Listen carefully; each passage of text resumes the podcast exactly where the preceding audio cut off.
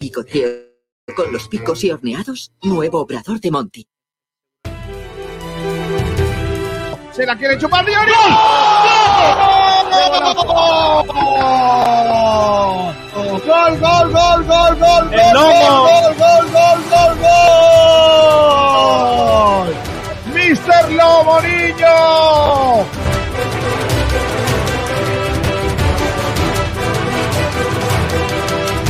Nosotros tenemos que jugar pues, eh, con ese compromiso, con corazón, con cabeza y la otra C que, que lo diga el aficionado y esa es la, es la clave.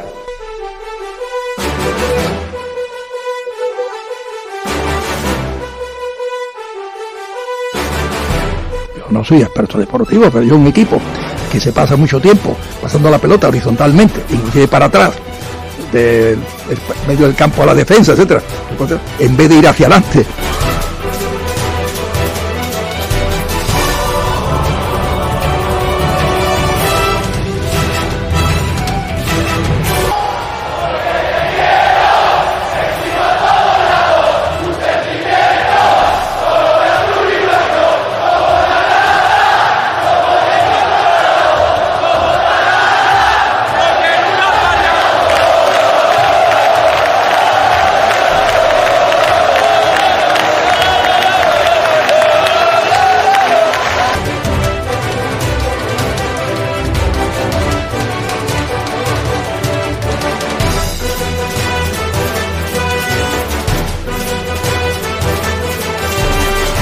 Que hemos vivido aquí es diferente, porque al final muchas veces la, felicidad no está en cosas ni en sitios, está en momentos.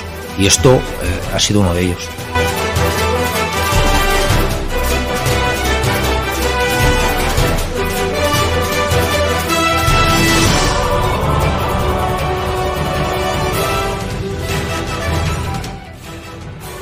Hola, hola, ¿qué tal? Saludos a todos y bienvenidos a Frecuencia Malaguista. Un día más con todos ustedes en la sintonía de Sport Direct Radio para comentarles la actualidad del mundo del deporte malagueño. Me escucho horrible, eh, pero bueno, espero que ustedes eh, escuchen perfectamente. Estamos a... Madre mía, madre mía, cómo pasan los días porque ya estamos ni más ni menos que a 18 de enero. Decimoctavo día del mes de enero, decimoctavo día de 2024. El Málaga Club de Fútbol va a poder jugar en el nuevo Los Cármenes. Lo ha decidido así la directiva del Club Nazarí y va a permitir a más malagueños acudir a ese choque que por cercanía y por, y por muchas otras con, muchos otros condicionantes puede servir para ver una muy buena entrada lejos del Estadio de la Rosaleda para el conjunto que dirige Sergio Pellicer. Un equipo que entrenó ayer tarde preparando ese encuentro frente al Castellón. Un encuentro del que luego hablamos de entradas, de, venta de entradas para el partido, en el que se espera que haya una muy buena entrada, como digo, para recibir al líder de la competición, al conjunto castellonense. Hoy nos hemos venido a hacer el programa a un sitio fantástico, que se llama La Batea, La Batea Churrianera que está en, el la carretera de Coín. Eh, os voy a hacer mmm, más fácil, no te lo voy a poner.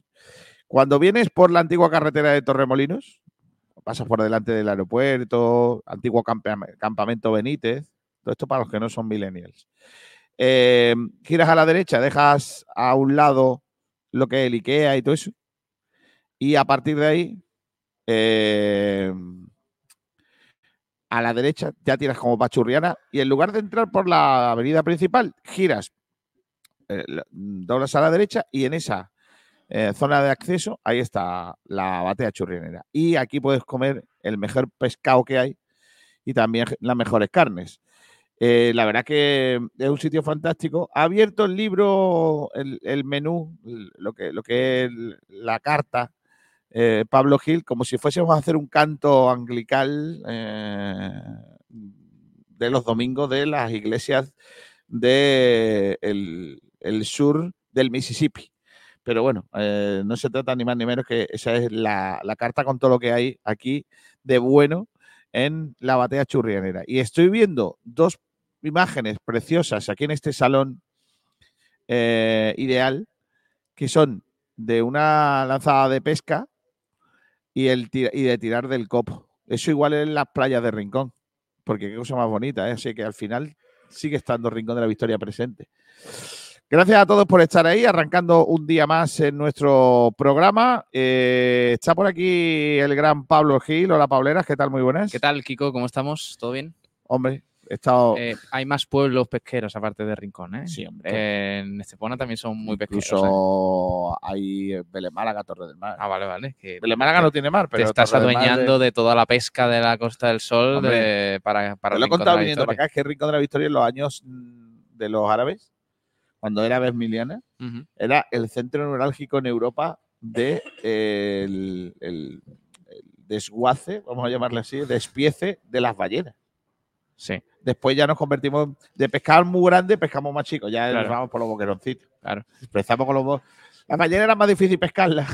Empezasteis Y empezamos ya empezamos por por, los grandes y empezamos por el chorro gordo. y- Bueno, eh, hoy tenemos dos debates chulos, ¿no, Pablo Gil? Sí, estamos preguntando de cara al próximo partido por la pareja de centrales. ¿Qué centrales pondrías en el partido contra el Castellón? Al hilo de, que Nelson Monte pues no va a poder jugar por acumulación de tarjetas. También hay dudas con respecto a Galilea, Murillo, Musa. Pues os preguntamos eso. ¿Qué pareja de centrales pondréis vosotros para el partido contra el líder del grupo 2 de primera RF? Qué bonito, ¿eh? Y aparte, en el segundo debate, pues eh, estamos preguntando si consideráis, como Sergio Pellicer, el entrenador del Málaga, que este es el partido más importante de la temporada. Mira qué bien. Está por aquí también Sergio Ramírez. Hola, ¿qué tal? Muy buenas. Hola chicos, ¿qué tal? Buenas tardes, ¿cómo estamos? ¿Tú consideras que es el partido más importante de la temporada? Eh, yo creo que eh, si perdemos podemos decir adiós al ascenso. 13 puntos creo que, que son demasiados, así que sí, es el partido más importante del, del Málaga de la temporada. Lo que más me gusta de que hayas puesto ahí eh, la carta Es que no se ve, es que básicamente. no, pero lo, lo que más me gusta es que no se le ve el- el- la publicidad que le hace del or- a- al ordenador de, de Sí, ah, claro, por eso. Hoy, hoy antes de acabar el programa vamos a quitar toda la publicidad. Entre vicio y la batea, pues. Entre, entre pastilla y la batea, Claro, prefiero que es vicio. Qué buen pescado. Bueno, vamos a ir a las noticias que tenemos que esperando hoy a Ignacio Pérez que nos va a contar Mr. Ticketing todo lo que hay que saber, porque claro, hoy es un día gordo para Mr. Ticketing, ¿eh? Hoy estaba contento. Hoy, hoy tiene un montón de Hoy información. es está día- trabajando es por su primera día vez. para lucirse. Por Vamos a las noticias del día, venga. Los frontones de Bodegas Excelencia te ofrece las noticias del día. Comenzando por eh, las entradas para el Málaga Castellón. Quedan más de 6.000, bueno, casi 6.000 por vender, aunque ya el Málaga ha vendido más de 3.000 para ver el Castellón. Ignacio Pérez, ¿qué tal? Buenas tardes. Hola, ¿qué tal? Muy buenas. Hola, Mr. Ticketing, que digo que cómo llevamos la venta de entradas para el partido de Castellón. Bueno, Casa pues la venta, la venta de entradas para el partido del Castellón eh, nos comentan que hay más de 3.000 vendidas. A mí me parece una cifra un poco pobre, eh, sobre todo viendo los últimos partidos y que queda ya poco para, el domingo, pero esperemos que la gente se vaya animando poco a poco y por cierto el Málaga ha anunciado que habrá mosaico, así que eh, esperemos que sigan vendiéndose entradas, hay algunas a 11 euros, por lo tanto precio entre comillas asequible y que hace que, el, que se pueda vivir un gran ambiente de fútbol el próximo domingo a las 8. Hay que indicar que ese- esa noticia, que el Málaga va a preparar un mosaico en la grada para recibir al Castellón. También hay que indicar que eh, ayer, lo, lo contamos en el programa de ayer, pero hoy lo volvemos a repetir, que si tienes un abono de infantil y por lo que sea tú entiendes que la hora es muy chunga para que el niño vaya, puedes prestarle el abono a un adulto. Bueno, y si no lo consideras también. mm, el abono lo va a poder usar cualquiera. Así que, Vale. bueno. Aquí está, si estuviera aquí Fernando López diría, yo toda la vida he entrado Yo he hecho aquí un poco de trampa. Cosas ilegales. cosas ilegales, pero no pasa nada. En este país estas cosas no, no hay Claro, problema. quien hizo la ley hizo la trampa, se diría. Bueno, ¿no? ayer por la tarde adelantamos eh, que, el, eh, que el Granada había decidido que se va a jugar el partido definitivamente en el nuevo estadio de Los Cármenes eh, y el encuentro que se va a jugar precisamente eh, esta semana, no, la siguiente, en el nuevo estadio de Los Cármenes va a ser eh, con, con un viaje masivo de, aficionados malaguistas y que sabemos, Ignacio, cuántas entradas va a disponer el Málaga para el partido ante el Granada. Bueno, así es. Ayer confirmamos eso, lo adelantamos aquí en esta casa Eh, después, eh, los compañeros de Radio Marca Málaga eh, dijeron que son 3.200 entradas las que da el, Granada al Málaga Club de Fútbol, pero que pueden ser incluso ampliadas si, el Málaga eh, lo requiere. Mm, según la, este medio, pues consideran que el Málaga están, creen que van a, a necesitar en torno a 5.000 entradas. A, para mí me parece un número que a muchos, muchos lo dicen con una facilidad muy grande, pero 5.000 entradas en un partido en el que es uno más eh, de, de la temporada ante un filial, me parece apuntar muy alto. Pero bueno, ojalá se necesiten esas 5.000 entradas, ojalá el Granada las dé, y hay que recordar que serán a un precio de 15 euros. Así que estaremos decía- atentos y, y- Dime, dime. Cuando hemos, hablado, eh, cuando hemos hablado aquí en la redacción de 3.200 entradas, le han dicho se venderán todas y yo he dicho seguro. Y, y tú estás hablando de que igual se tienen que ampliar hasta, se puede aplicar hasta 5.000. Sería Sí, saltar es- prácticamente el, el estadio de los Cármenes. Claro, hay que recordar que el, el campo de los Cármenes tiene en torno a 17.000, un aforo de 17.000 espectadores. Estamos hablando de que si el Málaga consigue llevar allí a 5.000 personas, sería una barbaridad. Eh, yo creo que estaríamos hablando, he intent- he intentado eh, buscar datos, pero no hay, hay algunos, pero son un poco convulsos, eh, de que yo creo que sería el mayor, el mayor desplazamiento en la historia de Primera Federación, sin ninguna duda. Hay que decir que esto, eh, este, todavía no se sabe o no ha dado a conocer el Málaga cómo se pueden adquirir esas, esas entradas al precio de 15 euros. No, seguramente en- entre el día de hoy y, el- y mañana, yo creo que hoy, eh, van a, van a decir un poco cómo, cómo va a ser. Imagino que como en prácticamente todos los desplazamientos, la mitad de entradas irán destinadas a las peñas y la otra mitad eh, se pondrán a disposición del público general. Imagino que al principio solo para abonados, eh, a partir de las eh, a partir del jueves que viene, perdón, martes que viene. Así que bueno, de todas formas, eso lo comentaremos con seguridad eh, a lo largo de, este, de esta tarde, porque imagino que el Málaga pues se pondrá a disposición de, del Granada y, y- y cerrarán esos últimos detalles que queden todavía por pulir. Dicho esto, habría que, que indicar que, que, que habría que hacer como el otro, ¿no? Ir partido a partido. Llenemos primero la Rosaleda contra el Castellón y luego hablaremos del Granada, porque yo creo que es muy importante tener una buena entrada ante el Castellón y creo que nos estamos un poco diluyendo en lo que va a ser el siguiente partido y lo que tenemos que estar muy pendientes de este encuentro ante el eh, Castellón el próximo domingo en el Estadio de la Rosaleda a partir de las 20 horas. Mr. Ticketing, si no me tienes que decir nada más de entradas, ya te puedes ir. Eh, yo ya he cumplido mi función, Mr. Blue. Vaya jornada laboral más flexible. Señor, este eso, de ¿eh? Mía. eso especializarse solo en reventas y Claro. cosas de estas no. no ¿Cuánto ¿Has tiempo visto? puede trabajar hoy? ¿Cinco minutos? Cinco. Sí, pero es verdad que aparte de eso, esta tarde tiene que estar pendiente para que todos los oyentes sepan cómo se consigue la Claro, entrada. claro, claro. No le quitéis mérito al chaval que está en lo suyo. Hasta luego, Ignacio Pérez. Hasta luego, Mr. Blue Bay. Ojo. Adiós. Pero bueno, Mr. Blue Bay me ha llamado. Mr. vaya, Blue Bay. vaya vergüenza. Se ha enterado. A lo mejor él sabe cosas que tú no. Kiko Iglesias. Mejor- Suficiente por ahí. tú no sabes que ya me han ofrecido las entradas para Sí. los hoteles y eso. No, sí. ¿Cómo? Yo, no, yo me espero Pero- cualquier cosa ya después de lo Ah, que pero dijiste el otro Blue, día. Blue Bay tenía hoteles. Sí, algo tiene. De hecho, tiene. algo tiene. Vale, vale. ¿Llamamos otra vez a la muchacha? No, No, no hace Vale. falta. Bueno, venga, vamos con más cosas del Málaga Club de Fútbol. Hoy se presentaba el campus de Semana Santa. O Ah, los bien. campus de Semana Sí. Santa.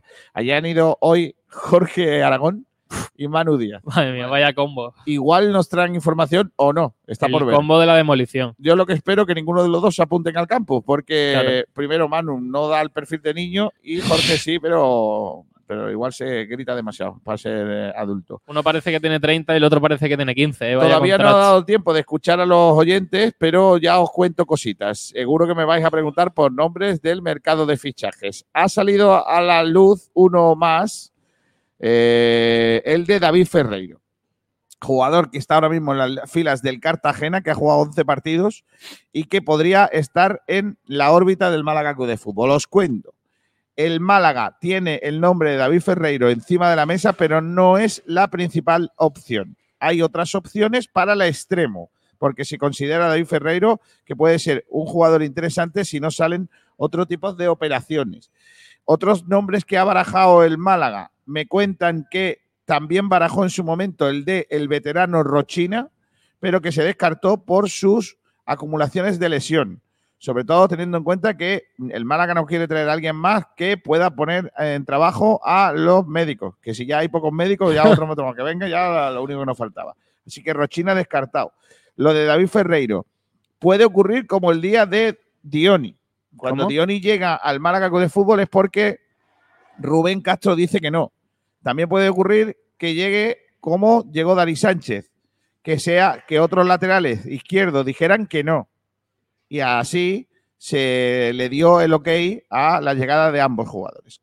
Pues si los otros que están en la lista le dicen que no al Málaga, David Ferreiro podría, podría ser la opción para el, eh, el extremo. ¿Quién es David Ferreiro? Sergio Ramírez, ¿me cuentas cosas de él? Bueno, es un jugador que ya es veterano, que tiene sus 35 años, que nació en Ourense y que, como digo, puede jugar sobre todo eh, de extremo izquierdo, pero también podría hacerlo por la banda derecha. Eh, mide un 1,70, así que algo de velocidad deberá tener. Y bueno, pues no me gusta mucho la cantidad de equipos por lo que ha estado. Que la altura sea 1,70 y tenga velocidad, tampoco. Yo mido 1,73 o 74 y corro menos que. Claro, Es lo contrario a la velocidad. Claro, efectivamente. Va, va, va en marcha atrás. Yo voy para Sí, atrás. claro. Yo corro, Eh, yo corro como, como, la, como los cangrejos, de lado. Madre mía. Porque se dice que los can- cangrejos andan para atrás y es mentira. No, Andan de lado. Se mueven de de lado, claro, claro. siempre. Sí, sí. Eh, ha jugado, por ejemplo, en el Huesca, ha jugado en el Lugo, en el Granada, en el Hércules, en el Racing, en el Cádiz, en el Zamora, eh, en el Ourense, así que ha pasado por un montón de equipos. Bueno, pues eh, os, hablo hoy de nombres propios, el de David Ferreiro. Más cosas en cuanto al Málaga Club de Fútbol. Ayer nuestros internacionales eh, tuvieron distintos papeles, porque sobre todo destacó Cordero con la sub-18, eh, Gil. Sí. Jugó Antonio Cordero de titular con la sub-18 en el empate frente a Italia y mientras tanto Izan Merino pues salió a la segunda parte. Sobre el minuto 58 hizo nueve cambios, creo, el seleccionador y en ese momento salió Izan Merino. Antonio Cordero estuvo un poquito mejor, eh, pero bueno, al final no, no brillaron en exceso ninguno de los dos malaguistas. El Málaga acaba de dar a conocer, por cierto, que la Rosaleda eh, ha sido líder de asistencia de la primera vuelta de la Liga. De la Liga. Esta es la que jugamos nosotros, la primera. Primera red. eso es. 191.502 espectadores en los nueve partidos. Poco me parece. Está bien, hombre. Sí, 191.000. 191.000. 191.000. ¿Cuántos partidos hemos tenido? nueve. No, no ha tenido el Intercity desde que se creó. O sea, No ha tenido el sumando Intercity todo. y sumando a los cinco de abajo. El, el Getafe en las dos últimas ligas no ha reunido esos espectadores. va? Mm, Ni de coña. está cerca. Está cerca de, de- de llegar. Está cerca, sí. Bueno, más nombres propios de futbolistas, Pablo. En este mercado invernal, el Málaga no se mueve mucho, pero sí otros equipos, como por ejemplo el Antequera, que ha vuelto a dar otra baja. No vea, niño. Michael Conejero. Michael Conejero. Efectivamente, llevaba Michael, tres, tres temporadas en el Antequera, Michael, pero no estaba contando mucho como era el caso de Solano para, para Javi Medina y por tanto el club ha decidido darle la baja. Pues Michael Conejero a mí me gustaba. ¿eh? A mí es que, fíjate, Michael mm, un poquito menos, pero yo no me hubiera desprendido de Solano, me parecía un delantero... Lo que pasa es que no entraba en los planes ni en el, ni en el sistema de juego de Javi Medina, pero escuché, bueno, ahora sí, eh, comentaba, creo que Javi Muñoz en Ser Antequera, eh, que el Antequera busca eh, dos delanteros y un centrocampista. Ya, eso lo llevo diciendo mucho tiempo. Pero claro, como no estoy en la serie Antequera, Ya. no me crees.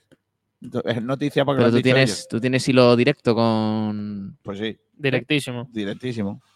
Y te dije que iban a salir más jugadores y van a salir más jugadores del Antequera. Sí, Todavía queda sali- por salir como mínimo uno. Si fuera puesta esto, diría uno y medio. pero salir por pago de cláusula o. Yo te digo que van a salir más jugadores, como, como mínimo uno y probablemente dos. Pero no rescisión, sino fichaje. Yo te digo que van a salir. No me pregunten más, yo digo que se van a salir. si da igual, sí, si luego lo van a decir los de la cadena ser de Antequera y va a tener Me más estás credibilidad tirando- que lo mío. Me estás tirando una moneda al aire. No estoy tirando. No estoy tirando Dame datos. Ayer escuché este de Michael Conejero. Escuché ayer un, un profesor hablando de las cosas de educación y tal. Sí. Muy graciosamente. Vale. Diciendo que él cuando ve la lista de los alumnos que tienen clase, si tienen nombre anglosajón, ya saben, ya sabe que va a ser mal estudiante. ¿Vale? Y si tiene una, si el nombre anglosajón tiene una Y, es que va a pasarse más tiempo en, en la dirección que en clase. Parte tras parte. Michael Conejero no tiene, Y, a- no tiene Y. Bueno, pero es anglosajón. Positivo. Pero el nombre anglosajón. Claro. cual él sabría ya. Por tanto, Michael. tanto, suspenso. Lo tendría bastante claro por él. Eh, dos nombres propios del sanluqueño que se refuerza Ojo. en esta categoría en la que está el, el Málaga. Ha fichado a Celu. Arcelu ha fichado. No es de los Arcelu. carnavales. ¿Cómo? A José Luis García Arcelu. Arcelu. Celu, Celu, con Ah, Z. Celu. Celu. Celu. Eh, ha estado, estamos jugando en el Hotelos Atiens. El Hotelos de, Atien- de Atenas, vamos. Me gustan mucho esos nombres. ¿eh? Y llega eh, fichado para el sanluqueño. Y el Cádiz Mirandilla, el Cádiz B ha cedido al sanluqueño también a Martín Calderón. O sea, dos fichajes del sanluqueño en un mismo día. Más cosas con respecto a fichajes. Y es que el Palo ha fichado a un ex del malagueño, a Mike Ceballos. Mike Ceballos, también el nombre anglosajón. Eh, que eh, Sergio Ramírez, eh, ¿me cuentas cosas de Mike Ceballos? ¿Dónde andaba este ex de la cantera? Bueno, pues te digo que jugaba en la liga búlgara. Así que, bueno, se marchó del malagueño hace justamente poco más de dos temporadas. Ha pasado por, por varios equipos y llega al conjunto paleño, concretamente cedido hasta final de temporada por el. Ver, espérate, no sé por qué empezó a sonar ahí. Algo, ha pasado porque te salía. Sonabas doble. Sí, eh, lo que te decía, que llega cedido para las, al final de temporada por el conjunto donde estaba jugando de la Liga Búlgara, que se llama el Veroe Stara Zagora. Eh, se marchó del Atlético Malagueño hace dos temporadas, ha pasado por tres equipos y esta temporada en la primera categoría del fútbol búlgaro ha disputado 17 partidos con más de mil minutos y ha marcado dos goles. Hay que recordar también que con la camiseta del Málaga jugó 30, más de 30 partidos con el filial y más de 20 con el juvenil. Estuvo aquí cinco temporadas.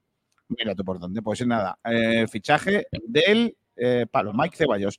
Eh, además, hablamos ya de baloncesto, Pablo Gil, porque el Unicaja ha conocido el, rival que le quedaba para la fase eh, siguiente de la eh, Basketball Champions League, la- el top 16 de, de la Basketball Champions League. Sabíamos que íbamos a jugar el primer partido el próximo miércoles a partir de las ocho y media ante el Tofas.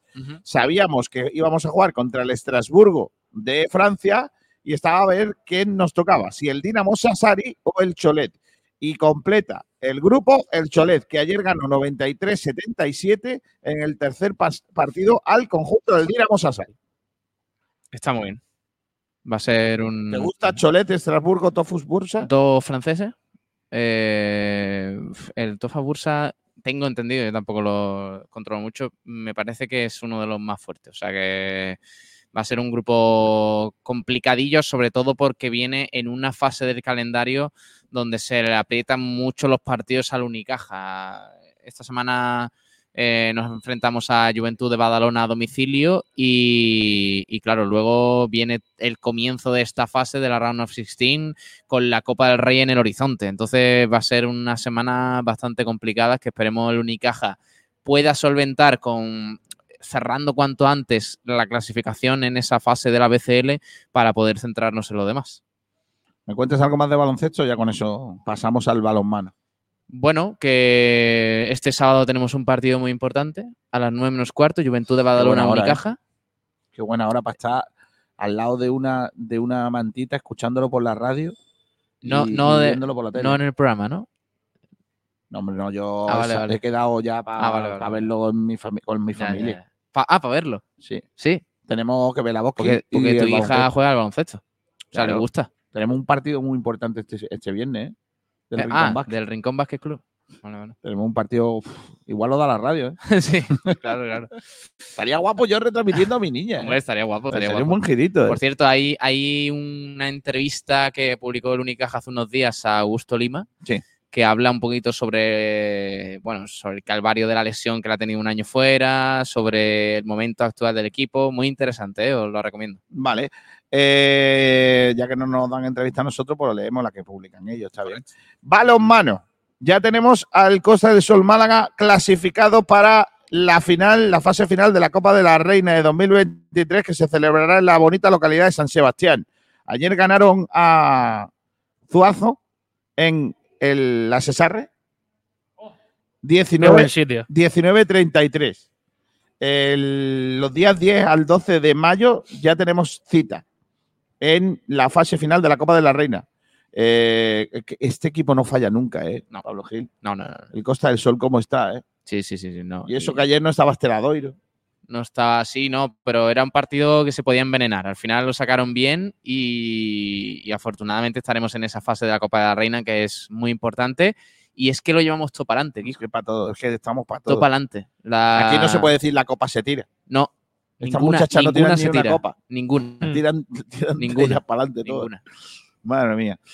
Eh, pues nada, enhorabuena y una fase más de la Copa de la Reina, a ver hasta dónde puede llegar el vigente eh, campeón de liga, eh, semifinalista de la Copa y es que lo tiene absolutamente todo. Hay también más balonmano, Pablo, porque este mo- próximo fin de semana, bueno, se va a, a realizar en el Colegio Los Olivos eh, un torneo de veteranos de balonmano. Sí, el pabellón Fray Francisco Baño del Colegio Los Olivos acogerá este domingo un torneo triangular de balonmano de veteranos en el que participarán el Trops Málaga, el Club Deportivo Máster Balonmano Almería y el Balonmano Veteranos de Granada. Así que muy interesante esa, ese triangular para el Trops Málaga, los veteranos. La jornada comenzará a las 10 con el enfrentamiento entre el Trops Málaga y el equipo de Granada. Seguidamente a las 11 el turno será para el equipo malagueño y el Almería y al final el tercer partido será a las 12 entre el balonmano Almería y el veteranos de Granada. Así que nada, eh, por supuesto con, la, con el apoyo de la Federación Malagueña de Balonmano. Y por último, el nombre del día.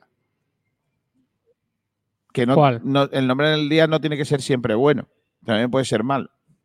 Hoy, los que nos hemos levantado a ver el tenis, hemos hecho el pachacho, Bueno, hombre, porque no Alejandro. Davidovi ha hecho la de siempre. Cuando más se espera de él, pifia. Y cuando Eh, menos. Ha perdido frente a un señor llamado, un señor llamado Nuno Borges. Yo le digo Borges, aunque en la televisión se tiraron todo el partido diciendo Bor- Borges. Es, po- es portugués. Y ha perdido 7-6 el primer set en el tiebreak. Sí. Y luego 6-3, 6-3. Y es que Davidovi hoy no ha estado, Pablo. No ha comparecido en Australia, Davidovi. Es Y lo pena. peor, lo peor no es eso, es que los mejores puntos del partido los ha hecho él. Lo Es que pasa es que brillante, es ¿no? como, Pero- si, es como si estuviese jugando a uno por hora, al tran tran. Es Mm. como cuando el Bemilana juega contra la radio. Claro, juegan de No se lo toman en serio. Eh, bueno, ahora hablamos de eso. ¿eh? Entonces, dicho esto, Alejandro, tío, métete, métete un poquito. Que me he levantado yo a las cinco y media de la mañana Pa' para verte. Para verte. O sea, dirías que es irregular, eh, David. Qué guapo. Ayer dijimos, el partido no se jugará antes de las 3 de la mañana, efectivamente. A las cinco y media. Dos horitas y media. Es y- que ha habido, ha habido una noche complicada. Ha habido una noche complicada Es en que Australia. las noches. Bueno, noche En no. Australia lo bueno que hay es no cuando noche, tú ¿no? tiras la cisterna, da para el otro lado. Claro. Tú sabes. De, de hecho, hay gente que viaja a Australia solo para ver eso. Para ver eso. El efecto al ¿Será que contrario. no tienen vida? O mucha pasta. Ah, vale. También. Mm, Porque aparte de eso, en Australia, ¿qué se ve? La canguro. llanura. Al final la vida es acumular experiencias, Kiko. Y quiero decir, si hay que gastarse un dinero para ir a ver el chorro gordo tirando para otro lado, pues. ah, Yo te digo la verdad, si me tengo que gastar un dinero, me vengo aquí a la batea, me pongo un. Me la pongo, batea churrianera. me, ¿eh? me pongo de pescadito. Uf, Es que, eh, ¿puedo ir mirando la carta? claro. No, no, no, Luego- no. No, todavía no. Es muy la- pronto, que Pablo. hacer- es muy pronto. Hacemos la selección, pero. Que escúchame, hay de todo. ¿eh? Uf, Que hay, hay- una cosa que se llama de madre berenjena, mía, pero ¿qué es esto? ¿Qué locura es Al que esta? le guste, Que madre aquí, mía, pero aquí están jugando a ser dioses. que esto, esto Mm. es una locura, ¿eh? la, bate- la batea churrianera, ¿eh? ¿cómo se come aquí? Madre mía. Como que zamburiña el pil pil. Ma- Uf, eso está Madre buenísimo. ¿eh? mía. Navajas. Pero bueno, Un saludo para el navaja. erizos. Bueno, bueno, luego, luego. Erizo, pero ¿eso está en carne o en...? Oye, eh, mira, muy buenos precios la paella, ¿eh? Pero bueno, es que hay también. Sí, sí, uh, no, paella, hay pul- carnes, Pulpo flores, pescado joder. frito a la plancha, que tenemos todo, ¿eh? pescado a la espalda, Sí, ¿Cómo eso a la es espalda? que que lo pillan nadando para atrás. Sí. Madre mía, de verdad, qué cosa más lamentable acaba de hacer ¿Qué Pablo esto, tío? Lárgalo. Madre mía. Bueno, Échalo. nada, eh, nos queda que. Lomo de bacalao a la riojana, tío. ¿Quieres callar que, que tengo hambre? Vale, vale. Madre mía, qué tío más cansino, ¿eh? Voy a poner la, la Vamos parte- con los oyentes, venga, anda. Pero. Oye, que tenemos que sortear dos entradas para el balón. Ah, ¿verdad? ¿vale? Que ayer, ¿otra vez? no, ayer por lo que sea no, No lo hicimos. no lo hicimos. Venga a sortear cosas y venga a sortear cosas, ¿eh? Vale. No paráis. Solo damos, ¿eh? hacer, hacemos un sorteo con la batea sobre Claro. el balonmano. Hombre, Le preguntamos una cosa por supuesto. Claro, claro. Deberíamos. Sí, sí. sobre la carta de la batea. Preguntamos, por ejemplo, ¿qué es más caro? ¿Los boquerones o los calamares? Ah, para pillarles a ellos. Claro. claro. Y el primero que conteste bien se lleva dos entradas para el balonmano. Ah, encima, eh, ¿le vamos a dar entrada a la batea? No, hombre, no. Pablo no lo pilla, ¿eh? Ah, de. de con un oye, poco de Pensaba que decía que traer No, a alguien sí, ahí. Sí, sí, claro. Eh, claro. Vaya de la Pablo. Vale, venga. Bueno, voy con lo- mientras que lo- tú lees el oyente, yo preparo la pregunta, ¿vale? Venga, ve pensando Eh, la pregunta. Pero vamos a ello. Pero no te tapes, hombre. da- Que no me estoy tapando, que estoy leyendo. Tú llevas una hora así y nadie te ha dicho nada. Favorece a cámara, hombre.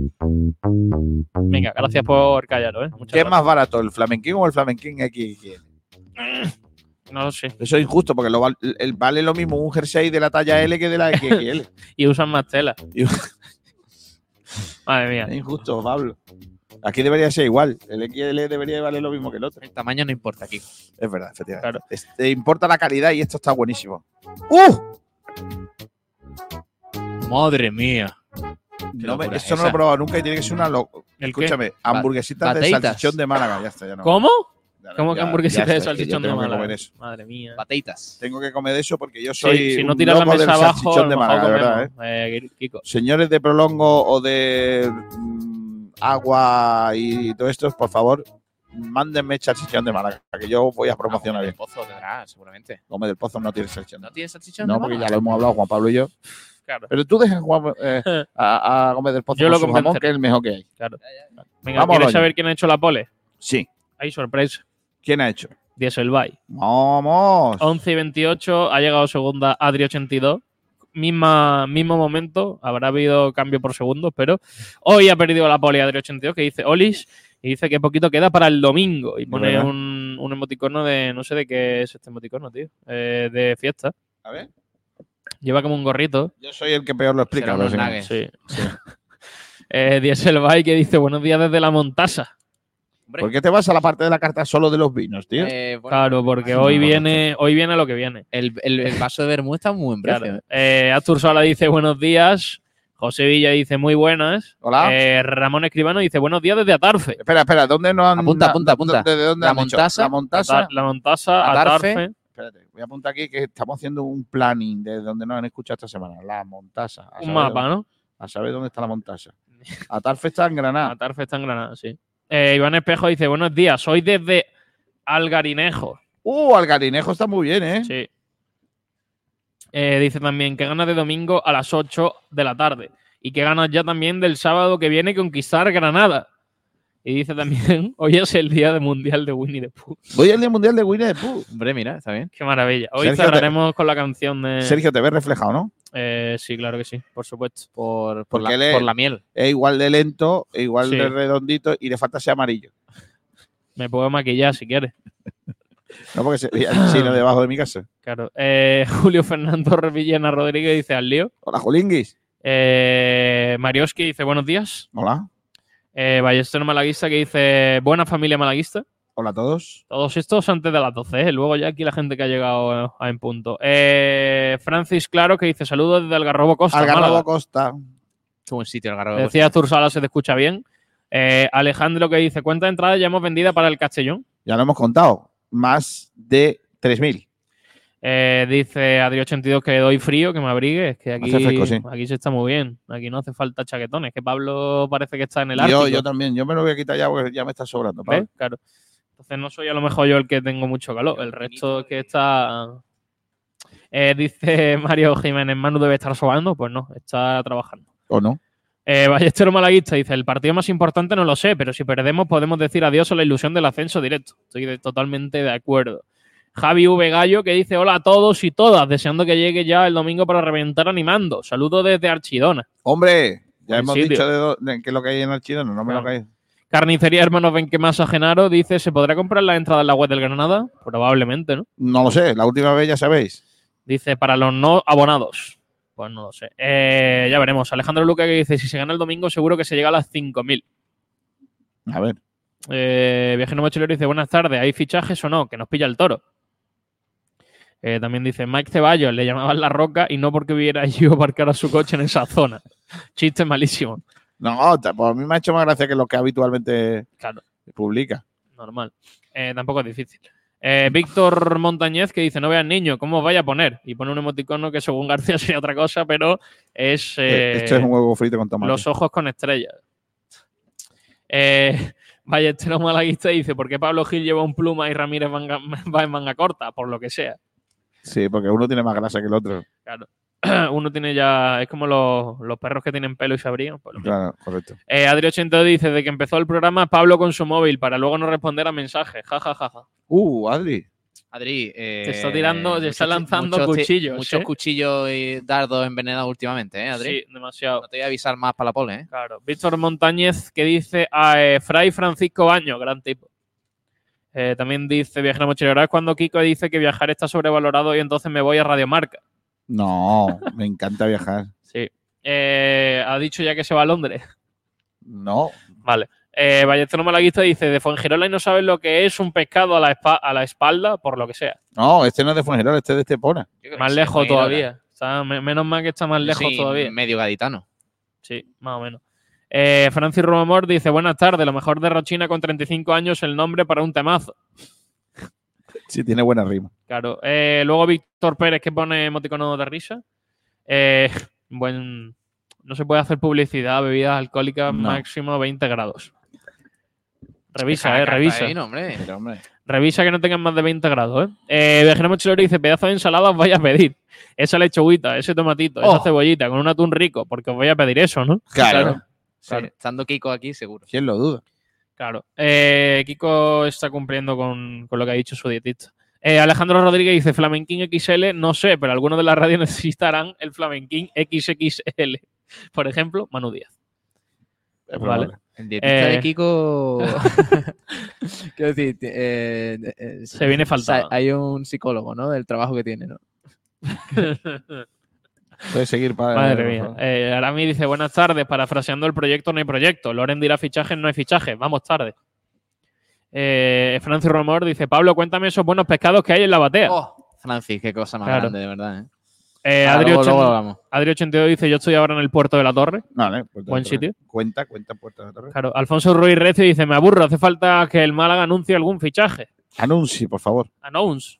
Eh, Sergio Rubio dice, hoy y mañana tengo obra de teatro en el festival en el Echagaray. Quedan muy poquitas entradas, mejor espectáculo que Pellicer. Pero bueno, y esta promoción aquí de gratis. ¿Cómo se llama la obra de teatro, Sergio? Promoción no pagada. ¿eh? Eh, Mario barra baja NG23 que dice, Pablo no está acostumbrado a mirar a, la- a una carta, suele elegir en el, ca- en el cartel del turco. Madre mía. Qué Eh, sí, Javi V. Gallo dice: El sábado os voy a buscar en la puerta cero y os voy a contar unas cuantas de cosas que sé que os van a gustar. Vale, Javi, como quieras. Claro. Eh, Ballester Malaguista dice: Ojo la mirada de Kiko Pablo Gil al decir que es medio gaditano. Se ha flipado, ¿eh? Se ha flipado bastante. Francis Romor dice: Tono Kazaki. Hay Rochina, hay Rochina, Rochi, Rochi, hay Rochina. Madre mía. Y Sergio Rubio que dice Inés de Ulloa. ¡Oh! Y dice spam. Y ya está, ya no hay más comentarios, Kiko. Vale, pues si queréis ver buen teatro, Sergio Rubio os ¿Dónde? No vayáis a-. ¿Dónde, García? no, no. Si tiene el guion de Sergio Rubio, tiene que ser bueno. Sergio Vale. Rubio, que me han comentado que, que juega al fútbol de vez en cuando. en plan, no de Sí, sí, manera no en plan profesional. sí. Claro. Claro. Y me han dicho que es peor que Genaro. Quiero decir, que es muy. ¿Da palos? Da palos. Tráetelo para jugar el me sábado. dijo, me dijo, mm, eh, es que eh, íbamos a jugar antes de Nochevieja eh, con tu, tu equipo, que Sí. nos ganamos nosotros, ¿no? Sí. No. Vale. Eh, y le dije, oye, vente, tal. Me gustaría porque yo, o sea, yo en el centro del campo, cuidado, ¿eh? Yo, yo barro y todo eso. Yo necesito un organizador al lado para yo darle balones. ¿sabes? Y Alberto Gil que dice que acaba de llegar que nos faltan unos pacharanes. Que no nos falten, que no. Eh, venga, vamos a empezar con el primer debate, si no están los compañeros que están eh, en el estadio de la Rosaleda todavía. Porque tenemos entrevista dentro de un rato ¿Entrevista? y tenemos que ir acabando con Ah, sí, sí, cositas. sí, claro. Eh, empezamos con el primer debate, que yo creo que es el debate chungo- chulo del día. Es ¿Chungo? si el Chungo partido, también. como dijo Pellicer, es el partido más importante del año. Yo Empieza pu- el que narra. puedo empezar yo. Sí, claro. A mí me parece que es un radio. partido. El partido tiene que ser tratado como un partido más. Nos equivocamos si entendemos que es una finalísima. Eh, y por tanto, creo que es un partido importante, pero no eh, el partido más importante. Eh, os voy a poner antecedentes. El Málaga va a Castellón, compite, pierde, con lo cual el Castellón nos saca tres puntos. ¿vale? Y si fuese de esa manera, que porque el partido contra el Castellón fuese una final, el Málaga ahora mismo estaría solo a tres puntos del Castellón. Pero no ha sido así. Donde se pierden las ligas no jugando con los rivales directos. Donde se pierden las ligas es jugando contra los otros rivales. Haciendo el pachacho contra el centro, por Correcto. ejemplo. Correcto. Entonces, dicho esto, ¿es un partido importante? Sí. ¿Es el más importante? Sí. ¿Por qué? Porque es el siguiente. La semana siguiente el más importante ¿Cómo- será contra Cómo Granada. se nota que Kiko García es entrenador, ¿eh, Y Pablo? entonces, Madre mía. Creo que darle tanta importancia a este partido no nos conviene. Vaya topicazos. Aunque ganemos, seguiremos estando a siete puntos. En los mundos de En el, en el hipotético caso de que ganemos y que ganemos de dos goles, estaríamos a siete puntos Pero- menos pero el cosa, Sí, García. pero Y- si y- hubiéramos y- ganado en Castellón y, Y si tuviéramos ruedecilla, Ya, no ya, seríamos. A ver, no nos vamos a poner a mirar personas, atrás, pero una- García. ¿tú crees que el Málaga puede recortarle 13 puntos a un equipo? Como el Castellón. Yo creo que sí. Es imposible. No, no 13 el Málaga. puntos ya es imposible. No el Málaga. Cualquier equipo puede recortarle al otro. No 13 estoy de acuerdo. Han pasado, ha pasado. Ha pasado. Yo no lo creo. A ese Castellón lo dudo. Bueno, eso ya es otra cosa, pero que yo creo que donde se ganan y se pierden las ligas no en los enfrentamientos directos. Se No, ganan y se pierden las ligas en los otros partidos. Sí, pero el partido, y este así. partido contra el Castellón te marca una tendencia muy negativa para la segunda vuelta. Eso es así. Eh, moralmente, ganarle Ese- al Castellón te da un impulso Sí, tremendo. también era una moral muy importante ganar el primer partido de liga y no lo ganamos y fíjate tú después. O sea, yo, yo creo que en eso no. Creo que nos estamos equivocando dándole tanta importancia a este, a este partido. partido, Yo creo que García. no. Es que Yo creo que este partido, si el Málaga no, si el Málaga pierde el partido, es renunciar al ascenso directo. Ahí se va, claro. porque Sí, es que se fue, porque en ningún momento el- veo a este Málaga recortando 13 puntos al Castellón. Es que no lo veo. Es que no es el veo. partido más importante de la temporada, como ha dicho Pellicer, porque, porque evidentemente no ganando, o sea, no, no solo perdiendo, sino no ganando, ya me parece que significa decir adiós al, al ascenso directo. Se te quedan 11 puntos, ¿eh? Es que, claro, A ver, la no segunda son, vuelta 11 es muy larga. no son 11 puntos con el Castellón, sino los equipos que hay de por medio. Porque, claro, es que no estamos contando con que si el Málaga no gana este fin de semana, el Málaga se podría poner quinto.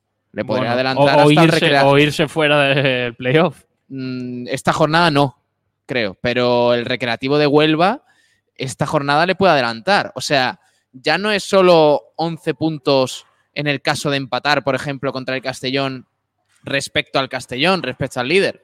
Es que por medio está el Ibiza, que está como un, como un tiro también. Está el Córdoba, que, bueno, pues yo creo que es un equipo que va a dar mucho que hablar en la segunda vuelta. Y el Recreativo de Huelva, que está en una dinámica espectacular. Entonces, no es solo el Castellón, es todo lo que hay de por medio y también el tema moral. O sea, el tema de, Sí. de que el equipo necesita un impulso. Y como decía Manu Molina el otro día en la entrevista que, que tuvimos en PTV, en Zona Deporte, eh, el Málaga necesita, y sobre todo el malaguismo, necesita una victoria en la Rosaleda de relumbrón, que le dé un poco de, empaque al equipo para decir, oye, nosotros estamos aquí a por todas y, y como no gane el Málaga y sobre todo como pierda, es un golpe muy importante. Es- está difícil ya a 10 puntos. Es que el problema es que es un partido en el que tienes que manejar bien la cabeza, ¿sabes? Es un partido de... mm, mm, no sé cómo decirte. Es un partido que, que pueden pasar muchas cosas y que pueden marcar mucho el- lo que dice Pablo. El Sí. venir de la segunda vuelta yo creo que va a ser importante por este partido, porque es que a mí se me hace imposible que el Málaga sea capaz de, de remontarle 13 puntos a- al Castellón o, o a cualquier rival. Si es que es, es prácticamente imposible que es que 13 puntos son más de cuatro partidos. Sí, sí, no. Y fíjate la diferencia de ganar el Castellón. Yo creo que no va a haber tan buen ambiente como se esperaba, porque evidentemente la gente, el partido en Ceuta le ha, No, yo creo que sí. le ha dado un bajonazo importante. Eh, pero imagínate la diferencia entre, entre pinchar contra el Castellón, porque el Málaga está obligado a ganar ese partido, eh, a ganarlo y encarar el partido en el Nuevo Los Cármenes con 3.200 aficionados malaguistas en las gradas, donde el Málaga es súper favorito, porque además el Recreativo Granada, el filial de Granada, está haciendo una temporada desastrosa y, y el Málaga tiene muchas posibilidades de ganar en el Nuevo Los Cármenes. Si el Málaga gana al Castellón y luego afronta ese partido con todas las de la ley para ganar ese encuentro, son dos victorias consecutivas para empezar la segunda vuelta y ya ahí el panorama cambia. Ahora bien, como se pierda contra el Castellón, es un punto de inflexión. Para mí es decir adiós definitivamente al ascenso directo y complicarte las cosas. Yo creo que el Málaga va a tener que hacer prácticamente para optar al ascenso directo, pase lo que pase en este partido, una segunda vuelta prácticamente A de ver, que récord. est- Estamos hablando que si, si no ganamos al Castellón, olvidamos del ascenso directo. Yo sí, yo creo que ya nos podemos ir, podemos ir centrándonos en que vamos a jugar el playoff. Para mí 13 puntos ya es y- O insalvable. sea, vuestra teoría es que si no ganamos al Castellón, nos olvidamos del ascenso directo. Para mí sí. No, Entonces, mm, vuestra teoría Sí. no vale si no ganamos al Granada. Eh, hombre, claro. ¿No? Dependerá de si Pero gana el Castellón, ¿no? Vale, Estamos vale. hablando de este partido, Kiko. Entonces, dentro de El- dos el semanas, Málaga va a ganar no en Granada en por- Melilla, diremos, ah, nos olvidamos del ascenso directo. el Málaga va a ganar en Granada porque es un equipo lamentable. Bueno, Pero- bueno, bueno, bueno, bueno, bueno. Veremos a verlo. Ha habido equipos lamentables a los que no hemos podido ganar. Por ejemplo, el Alcoyano. Que no, no son los que no las hayamos ganado, es que perdimos. Bueno, pero. Bueno, no, ahora- Pablo. Bueno, ahora Pablo. mismo- donde el Málaga se ver, olvida del quieres ascenso em- directo si es el Alcoyano. debatir Eso. sobre el próximo partido, Eh, en, debatimos. En- en Intercity, en Alcoyano, en Ceuta. Ahí es donde el Málaga se deja el, el ascenso, el ascenso directo, no contra el Castellón. Es que no, no es contra el Castellón. Lo que pasa es que, claro, como el Castellón va primero, pues claro, es que como no ganemos, es que. No, no, no, no, no. no. Seamos serios. No podemos decir que no vamos a ascender porque no ganemos al Castellón. No, no, porque no vamos a ascender de, de manera Hombre, directa. Kiko, no por no ganar Kiko, al Castellón, sino porque no hemos dejado muchos puntos de- de- en el camino. Y ellos no. Pero también te digo, ni el Castellón va a subir con 13 puntos de diferencia con el Málaga, porque no lo va a hacer. Quedar por delante seguro. Bueno, eso está por ver.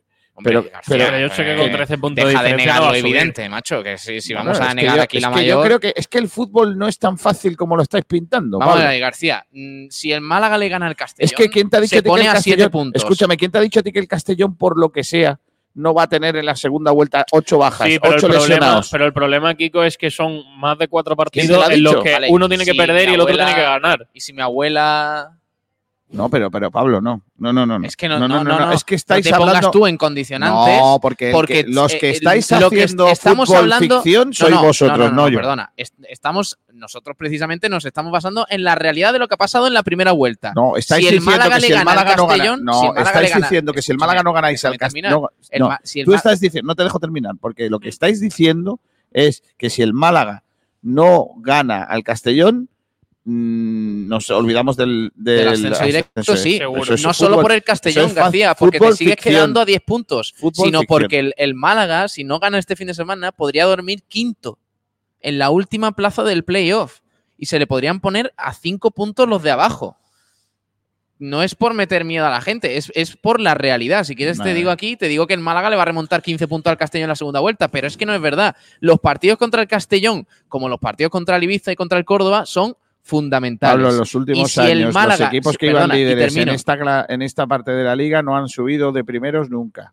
si el Málaga Pero no estamos hubiera- hablando de que el primero vaya a subir, estamos hablando de que el Málaga pu- está quinto y se ponga primero. que Eso ya es más complicado. si el Málaga le gana al Castellón este domingo, se pone a siete puntos.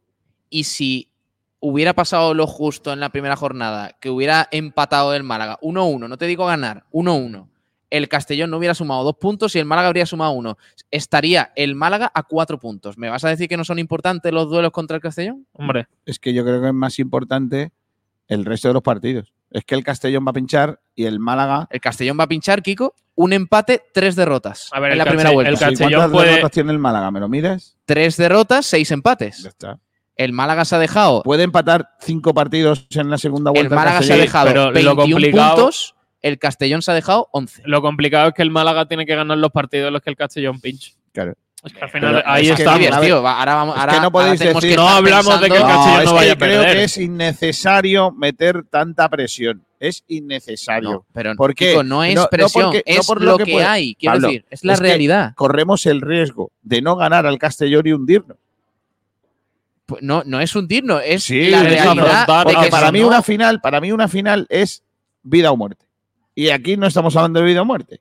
Una final es ¿quedo primero o quedo segundo? Pero no estamos hablando no. de final, estamos hablando del partido más importante. Aquí hay mucha gente que está diciendo que esto es una final y se está equivocando. Es no es una final. es el partido un- más un partido- importante de la temporada. Es el partido más importante para de esta al jornada. ascenso. De esta jornada. No, no, es el partido más importante de la temporada. Porque No si le ganas al Castellón, No. te da un impulso tremendo. Si le ganas al Castellón, si le ganas Kiko, al Castellón y vas a Granada y Palmas, Tú que eres entrenador, que no sepas cómo funcionan los vestuarios, la moral estoy diciendo y, que si vas a y- y Granada- la psicología de los por jugadores. eso te lo estoy diciendo. Si, si lo tratamos como un partido tan importante y no se saca, porque es probable que no se saque, porque Castellón es un equipo que, que- que- que es muy bueno, si no se saca tenemos un problema, porque nos vamos a meter O sea, en un lío. Me estás diciendo que. Yo lo que quiero quitarle importancia, que restarle un poco de importancia al, al- al equipo, Me estás diciendo al partido. que el Málaga posiblemente no gane el partido porque el Castellón es un equipazo. Y al mismo tiempo me estás vendiendo que sí le podemos remontar 13 puntos en la segunda vuelta al Castellón. Porque el Castellón va a pinchar mucho. Vale. O sea, el Málaga no es capaz de ganar el Castellón, pero el Castellón va Yo a he dicho pinchar que no sea muchísimo capaz. a lo largo de. Yo no digo, yo no digo que no sea capaz. Yo te estoy diciendo que lo que no podemos es darle tanta importancia a este partido porque lo importante son el resto de los García. encuentros que hay. García, si el, si el Castellón gana en la Rosaleda, Sí. se pone 13 puntos por encima del Málaga. Es demasiado. Se Y ha si dejado, déjame juega- que termine, déjame que termine. Se ha dejado en la primera vuelta 11 puntos. Mm. ¿Tú crees que el Málaga le va a remontar 13 puntos al Castellón? ¿Por qué no? Porque es que si, ha pa- si es que ha pasado. No, o sea, no, te- no, tendría que hacer el Castellón una segunda vuelta de descenso. De descenso no. No, hombre, tanto no. Hombre, es Pero que también estáis- tendría que hacer el Málaga un panorama una en el que vuelta de récord, ¿eh? Hombre, es que claro, es que nos ponemos en una situación en la que el Málaga tiene que hacerlo todo perfecto Pues y el Castellón, Castellón- pinchar el triple de lo que ha pinchado ha en la primera vuelta. Como lo ha hecho el Castellón en la primera No. parte de la liga. No. Que es de casi perfecto. Pero es que, es que si el Castellón gana en la Rosaleda y, y pongámonos en que el Málaga hace la primera vuelta en la segunda del Castellón y el Castellón Al hace revés. la segunda no le vuelta da del Málaga. tampoco, creo. ¿eh? Es que no le da. Porque Vale, el Málaga, digo- el Castellón. Pero te lo pongo de otra manera. Jugamos contra el Castellón y ganamos. ¿Vale? Y todo el mundo, oh, qué bien. a 7 euforia. puntos. Vamos a Granada y palmamos. ¿Para qué ha venido, para vez, qué ha pero que- valido, que- que- para valido ganar que? Granada es otra historia. Que Granada ya lo debatiremos a partir del martes Ah, que viene. claro, entonces, pero el- Es que, eh, seguro que no me quieres- debatimos. ¿Me seguro, quieres adelantar aquí pero temas? Entonces, y- el debate, el debate del. ¿Me vendes el debate del jueves en que eh, es el partido contra Granada el más importante de la temporada? No. No, bueno, es que pues no, la no hay semana que viene, comparación. ¿Por qué dependiendo no? de lo que haya pasado en ca- eh, Pues contra el porque, Castellón. porque el Granada no juega Es por lo el mismo Málaga- que tú. Es que el Málaga ya no se puede permitir lujos de, de perder. Yo creo que. Todos los partidos van a ser los más importantes de la temporada. Todos. No, los partidos Me- contra, me- me contra da- rivales me- directos son doy- mucho más me doy importantes miedo, siempre. Me doy miedo de estar hablando como Diego Pablo Simeone, pero es que es- me, me da miedo, pero es así. Vives en, un- en, lo- en los mundos de Yupi, en ¿Qué serio. Te lo dices? digo en serio. Es que, es que estás soltando aquí una, una clase de tópicos de todos los partidos son importantes y de todo esto. Más tópico es pensar que, No, que jugando contra el líder no, está jugando la liga. García, No es verdad. Precisamente porque No es que te estés jugando la liga, pero te pones a una distancia demasiado grande para lo que queda por delante. el otro 13 día puntos es demasiado. el otro día vino aquí Manu, a a PTV Manu Molina y te dijo, el Málaga y el malaguismo necesita una gran victoria en la Rosaleda. Y ahora tú Sí. le estás restando importancia al partido que, Sí, al que precisamente le dio importancia a Manu Molina. ¿Sabes qué pasa? Que yo no le quiero, yo no le quiero dar más importancia de la que tiene, porque tengo mucho miedo al efecto rebote. Bueno, pues Antes cuando- hablabas de los que se ponen, al playoff con los que se ponen a dieta, los que se pues ponen a está. dieta y luego hay un efecto rebote cuando deja la dieta y ganas más peso. Pues esto es igual.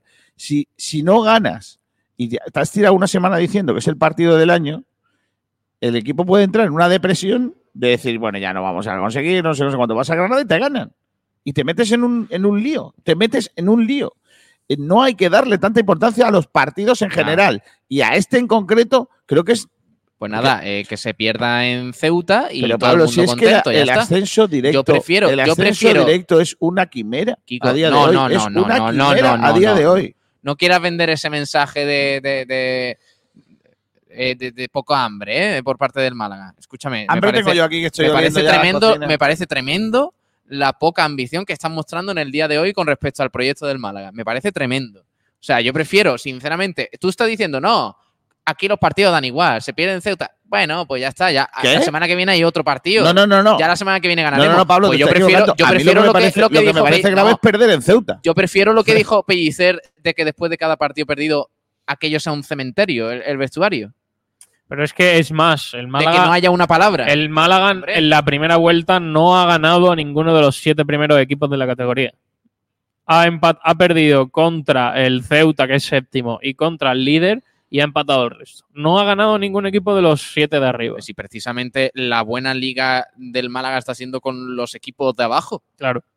Contra, se ganó a San Fernando, se a ganó todos, a todos. Ha, gan- ha- ha ganado 10 partidos y todos Pero, son, tío. creo que desde el octavo para abajo. ¿Y el Alcoyano qué me dices? ¿De dónde estaba? Bueno, ya está. Eh, Dos partidos, macho. zona media baja, creo que es décimo segundo. Ni al Ibiza, ni al Yo lo Córdoba, que- ni al yo lo que Recre. ninguno, insisto, ninguno. yo lo que insisto en que no podemos. Ahora, ahora va a hablar un entrenador y se lo vamos a preguntar. Bueno, ahora le preguntamos. ahora le pero, preguntamos. pero insisto en que lo que, lo que más lo que más mal rollo me da a mí personalmente es que el partido sea luego una situación eh, que se vuelva en contra de- del propio equipo porque entremos en una en- en- caigamos en una depresión o en un hemos perdido ahora verás tú qué es lo que pasa no Creo no, pues no yo creo que el partido, es decirle adiós al ascenso directo y vamos a centrarnos ya en lo que es lo nuestro, que es jugar el playoff. si es que, es que el objetivo del Málaga, lo han dicho de principio de temporada, que es un objetivo de playoff, no Bueno. ascenso directo. Es que pensar en asce- ascenso directo no, No me es vale. bueno. Pues no a vale. mí me parece un objetivo súper poco ambicioso. Mira, sabiendo cosa- lo hay una complicado cosa- que es hay jugar una un cosa- hay una cosa que te el explican en lo- no puede optar a- Hay una cosa que te explican en los cursos de entrenadores, es que hay que marcarse objetivos que eh, puedan ser eh, asumibles. Que, logros que se puedan El conseguir. ascenso directo no es asumible. No. A principio de temporada para el Málaga. Eh, por una cuestión muy fácil, porque para ser primero tienen que darse tantas condi- condicionantes que yo creo que es mejor ir eh, sobre seguro. Ser campeón es muy complicado. Entonces, yo creo que eh, el, el objetivo tiene que ser algo que se pueda conseguir. Y luego, si, si estás en la dinámica en los últimos 10 partidos de poder conseguir la victoria, perfecto. Pero lo demás, yo no estoy muy de acuerdo con eso.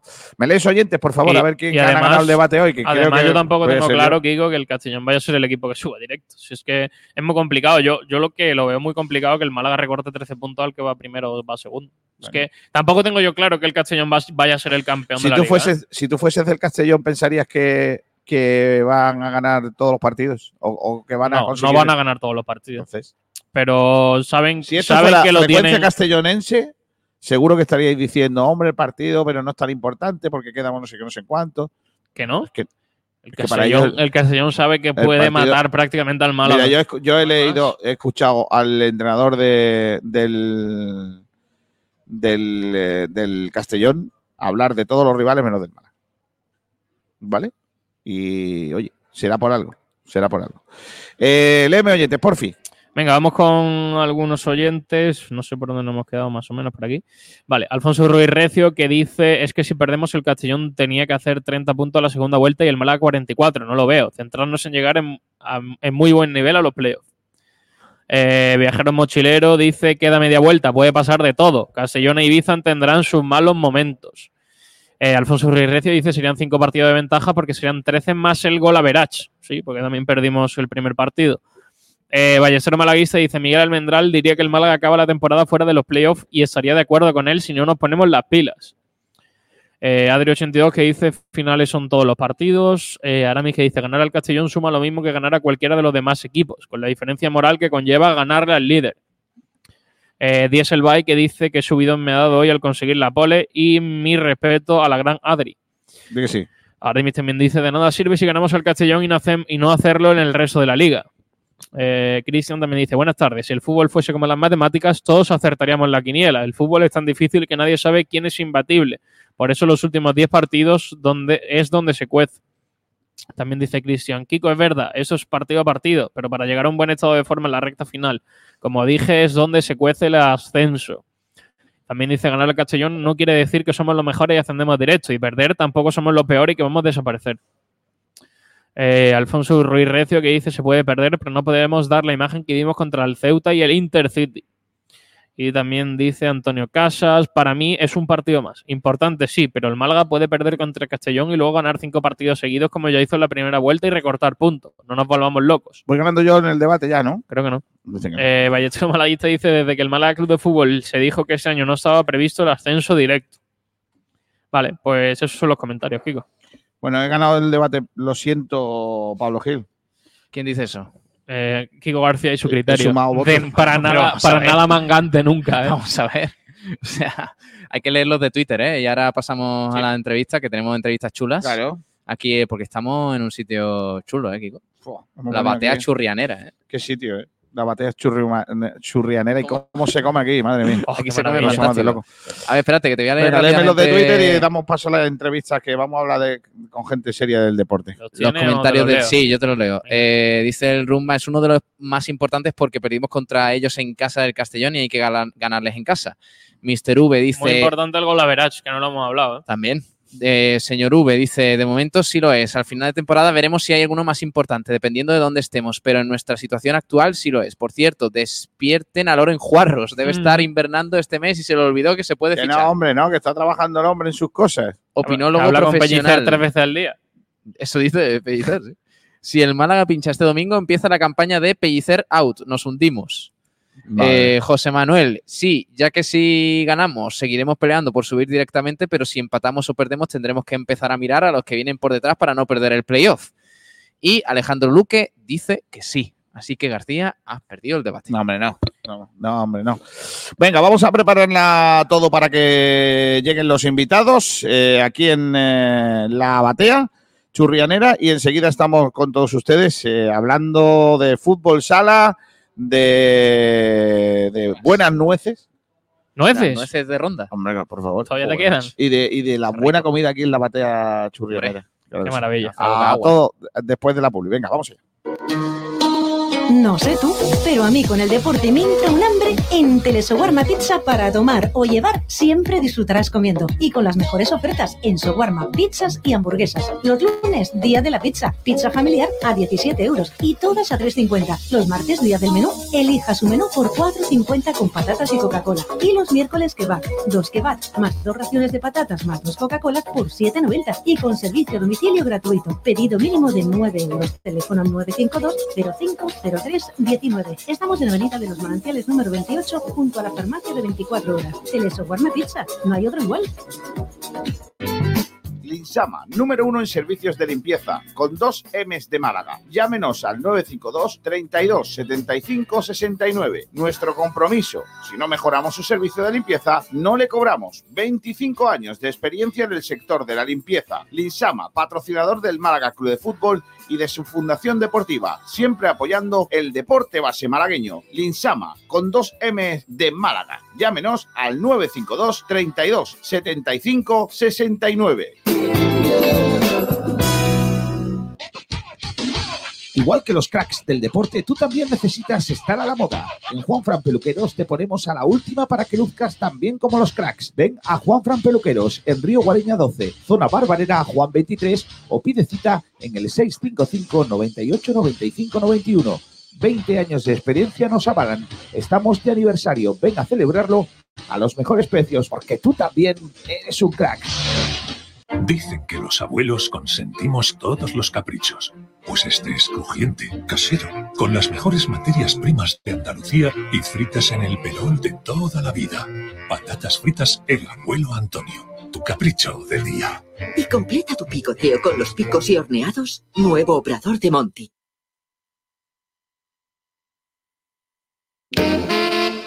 En Frecuencia Malaguista le llamamos a las cosas por su nombre. Luis Hernández, Luis Hernández es el único al que no quiero, vamos, ese lo tengo clarísimo que lo quiero fuera. vamos. ¿Qué va a dar seguridad a la defensa? Seguridad a la defensa le dio yéndose. Qué malo eres. Oh, no, a mí que Villanueva lo vamos a traer. Villanueva no es mal jugador, ¿eh? No, No lo que es pasa mal- es no que jugador, pedido- No, Villanueva es un paquete, Miguel. Frecuencia Malaguista, otra forma de hacer deporte. ¿Dónde vas? ¿Dónde vas?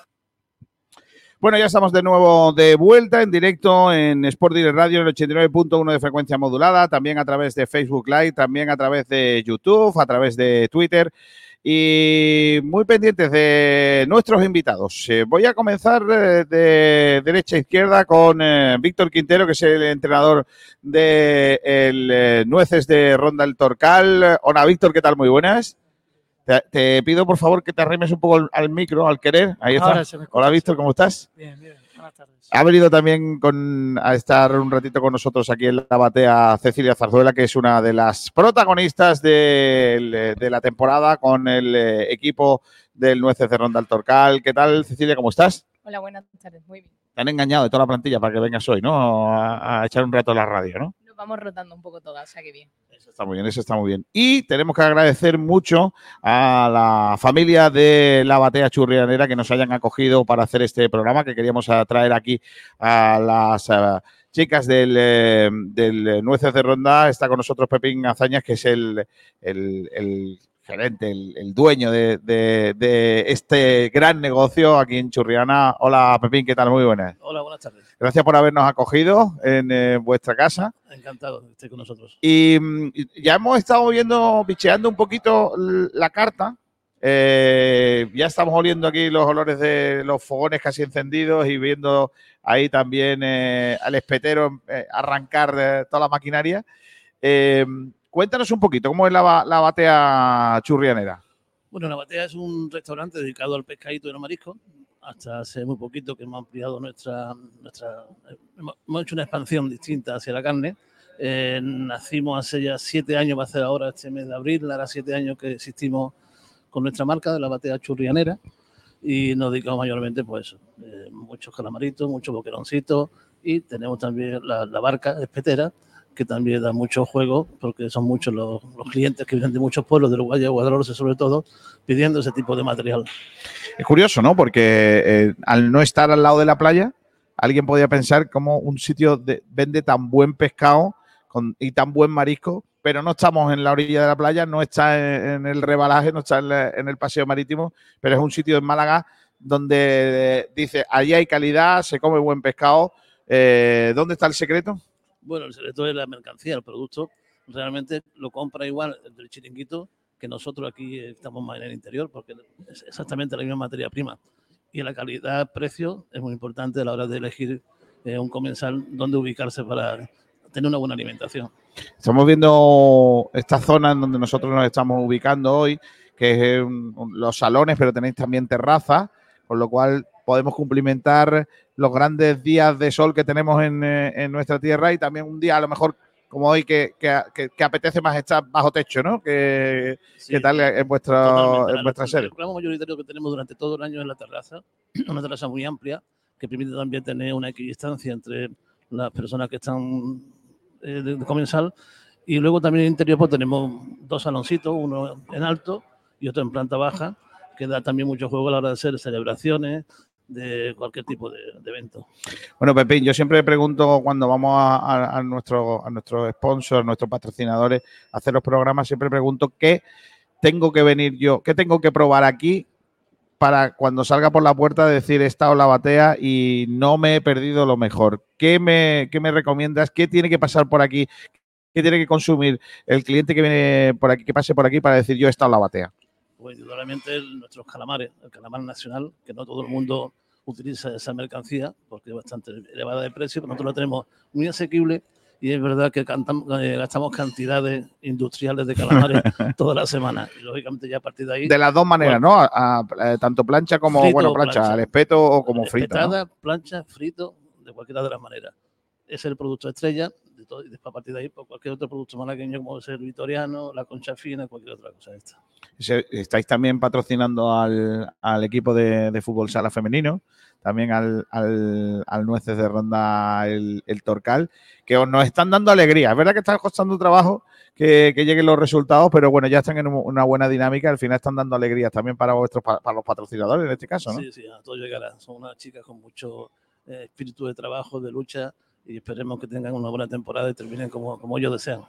Bueno, llegan buena, bueno, la, la fecha ahora de febrero, hemos pasado la- las navidades, eh, el año está arrancando, ¿no? Eh, y hay- me imagino que tendréis mucha ilusión, ¿no? Por este año 2024, de, de- de seguir trabajando bien y, y ofreciendo vuestros servicios a los clientes. Eh, Así es, de hecho, hemos ampliado hace cinco meses, hemos montado otra batea, pero en este caso es Mesón La Batea.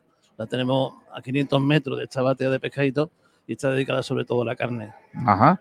O sea, que tenéis eh, el, el otro negocio más enfocado al tema carne, eh, eh, pero está muy cerquita de aquí, que sí que es el Mesón La Batea. Mesón. La Batea, el número 37. A los que sean carnívoros, aunque aquí en la carta también he visto que tenéis carne, tenemos También tenéis carne. tenemos también, sí. Eh, y tenéis alguna una cosita, pero aquí, básicamente, el, el pescadito. Y he visto una amplia carta de vinos. Sí. Y además apostado también por el buen vino de Málaga, que he visto también que, que tenéis vinos también de la tierra. Sí, mayoritariamente son vinos malagueños, son vinos también de Ronda, de otros de Mollina, de una serie de, de comarcas de aquí. Y son vinos que los malagueños nos hemos hecho a ellos, a echar nuestro propio paladar y sale muy bien. La verdad es que sí, nosotros también, eh, todo lo que sea consumir productos malagueños es, lo mejor y además vosotros que estáis tirando del gran producto malagueño que es el pescado, ¿no? Eh, pues, pues hay que dar la enhorabuena por todo ese trabajo que hace la hostelería malagueña por poner en valor nuestros productos. Eh, me has hablado de los calamares, que el que tiene que, el que venga a la batea churrianera tiene que probar el calamar.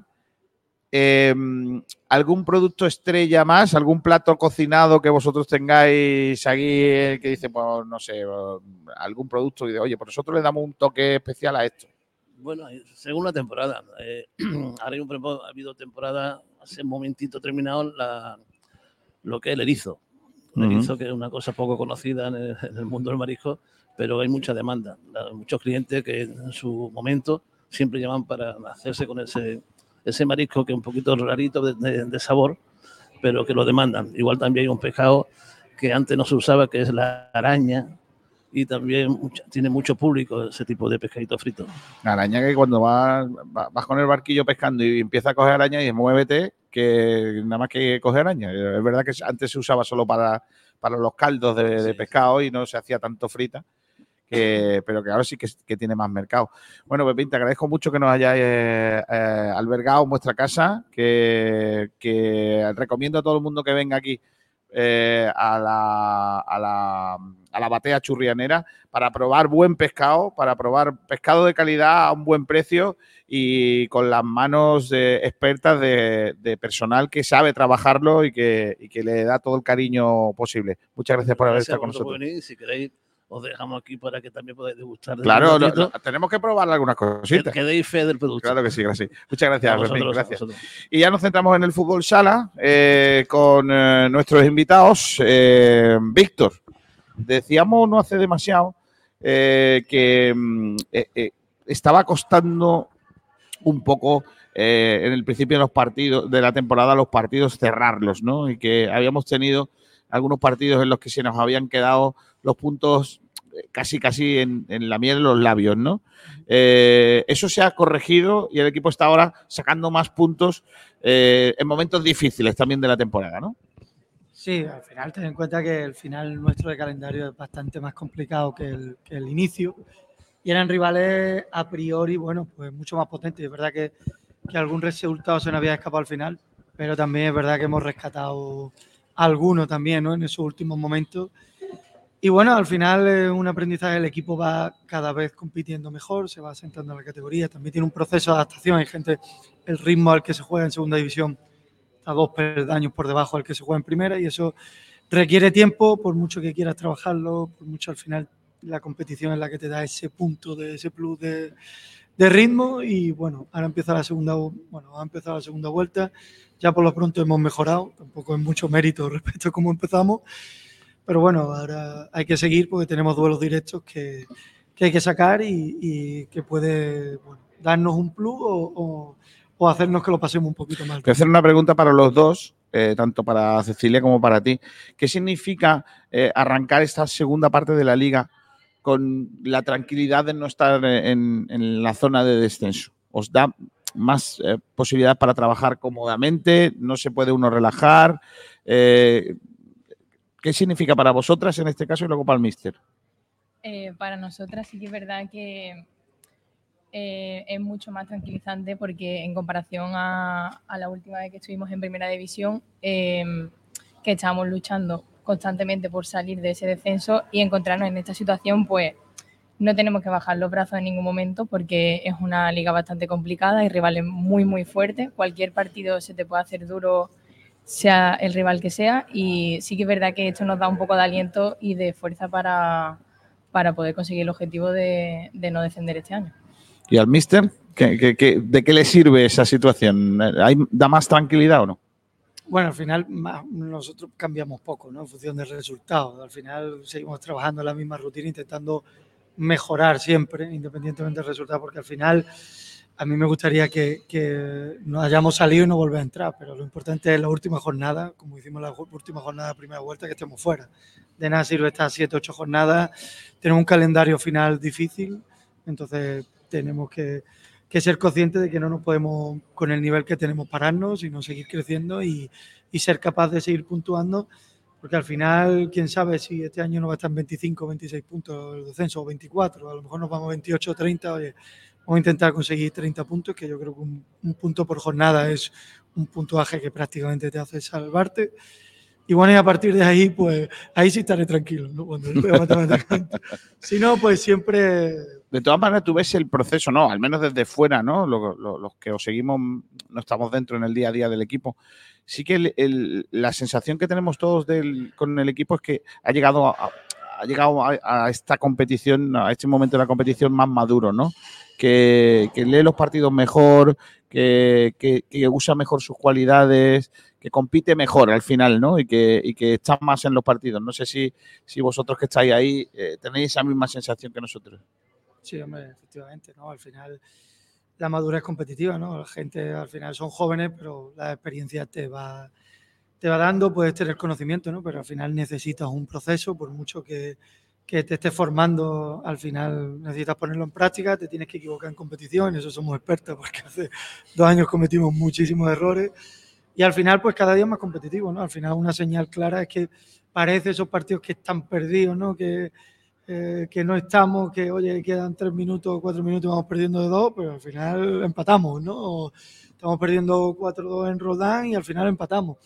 O sea, que da la sensación de que parece que nos vamos a desenganchar, pero lo que sí es verdad este año es que no desenganchamos en ningún partido, ¿no? Había un par de partidos, seguramente la primera jornada, pues por ser la primera jornada, y otros partidos teníamos Copa ¿no? de la Reina y nos afectó mucho jugar un jueves, un sábado, quizás éramos demasiado pronto, ¿no? Para tener dos partidos en 48 horas, ni 48 horas pasaron, y eso nos pesó mucho en el segundo partido, pero el resto de partidos, independientemente del rival, de si el primer clasificado, de, del nivel de su racha, nosotros hemos estado en todos los partidos compitiendo con opciones hasta el final. Sí, claro. lo único achacable en estos partidos es alguno que estaba casi ganado y que luego al, al final se ha terminado empatando o, o pasándolo mal, ¿no? Entonces, eh, lo único a lo mejor que, que en el debe, ¿no? De, de- de- de esta primera vuelta, pero yo sin duda al- alguna creo que, que es positiva y creo que va mejor. No sé si tenéis vosotros la sensación también desde dentro de la cancha. Sí, eh, a mi parecer, cada vez que hemos ido avanzando de una jornada a otra, se han visto también en los entrenamientos de que día a día trabajamos mu- muchísimo más duro, los entrenamientos son bastante más intensos y, eso se refleja luego en el campo, porque los partidos duran 40 minutos y por mucho que vayamos 2-0 ganando o perdiendo incluso en, un partido, eh, puede pasar cualquier cosa porque el nivel de la liga es bastante alto. Entonces, Eh, lógicamente hay una, una realidad que es que eh, hay que pelear y que hay que jugarlo y que estamos ahí con una serie de equipos. ¿Crees que alguno de ellos se va a descolgar definitivamente en esa lucha de, por la salvación? Eh, a ver, bueno, creo que uno está descolgado, ¿no? Que el Leganés, pues, prácticamente eso sería una machada de lo que yo no he visto en 26 años como entrenador. O sea, prácticamente lo doy muy pocas opciones. Después es verdad que está Majadahonda, que tiene nueve puntos, pero eh, bueno, yo, nosotros en Navidad analizábamos ¿no? el calendario que teníamos todos, ¿no? Un poco los partidos en casa, afuera.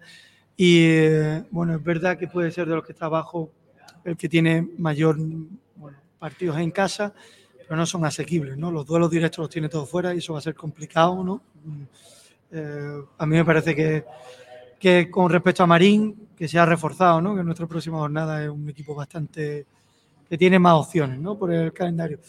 Y bueno, yo metería a nosotros y a Amarele, ¿no? El otro equipo de Coruña. Creo que entre esos cinco, ojalá me hubiera gustado que hubiera seis, siete, pero, pero yo creo Bueno, que hay que meterlos ahí en la lucha también a los otros, ¿no? A ver si, si con un par de resultados se, No, se seguro, meten ahí, seguro. ¿no? Al final de liga, la- eh, decir, a lo mejor todos que tengan un traspié, un resultado que pensaban que iba a tener favorable, ¿no? En fin, hay muchos, lesiones. Oye, eh, ¿cómo, están la plan- ¿cómo estáis vosotros ahora que no escucha el entrenador? ¿Cómo, cómo, cómo os encontráis? ¿Cómo estáis de ánimos para afrontar la, segunda parte de la competición? Pues es lo que te comentaba antes, eh, los entrenamientos son bastante duros. Nosotras sí que es verdad que entrenamos al máximo de lo que podemos dar cada día.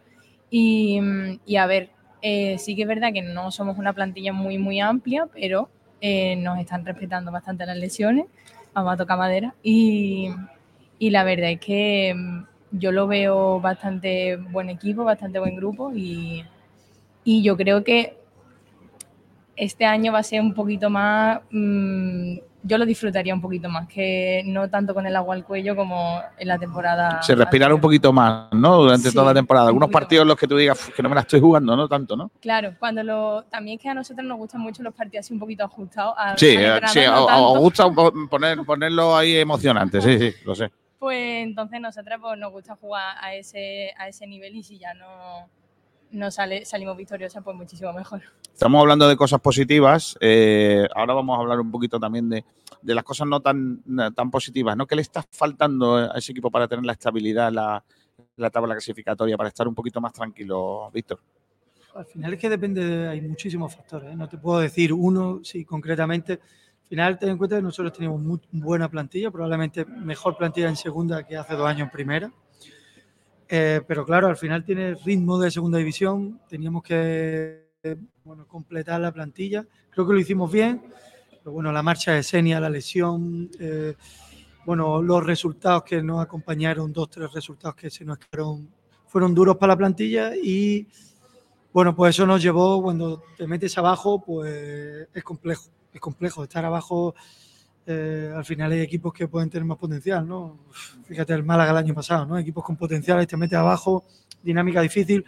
Afortunadamente, digo afortunadamente, ya habíamos pasado por ahí. Entonces, sabíamos lo que es, es decir, no merecía la pena estar sufriendo, nos centrábamos en, hablábamos siempre el cuerpo técnico, ¿no? Cuando teníamos una derrota decíamos, pero no calentemos la cabeza, ¿no? Sacábamos 10, 12 cosas y tal, y yo decía, mira, tres, tres, decirme tres cosas de aquí al sábado, tenemos siete días, tres cosas que el sábado que viene tenemos que hacer bien, que estemos hecho mal. Las tres más importantes. No nos vamos a poner 10, porque si no nos creemos que somos peores de lo pues no valoramos, ¿no? En la derrota muchas veces uno no tiende a valorar aquello bueno que hace, ¿no? Y a lo mejor has perdido en el último instante, como nos pasó en Amareles, derrotas duras, pero la derrota no es solo un factor, no es jugar mal, a veces que un factor suerte, también el otro equipo juega bien, hay decisiones arbitrales que aunque sean pues esas arbitrarias, ¿no? Que no son, no son premeditadas, pero que pueden influir en un resultado. El pitar o no un penalti, pues eh, al final te, con, te- con el resultado tan ajustado. Sí, sí. Entonces influye. Entonces, bueno, pues no debes de tener ese resultado, céntrate en qué haces bien y di tres cosas que no hago bien, ¿no? Y ahora, el partido pasado lo hablaba, ¿no? Y se lo preguntaba, este- siempre hablamos el fin de semana para planificar.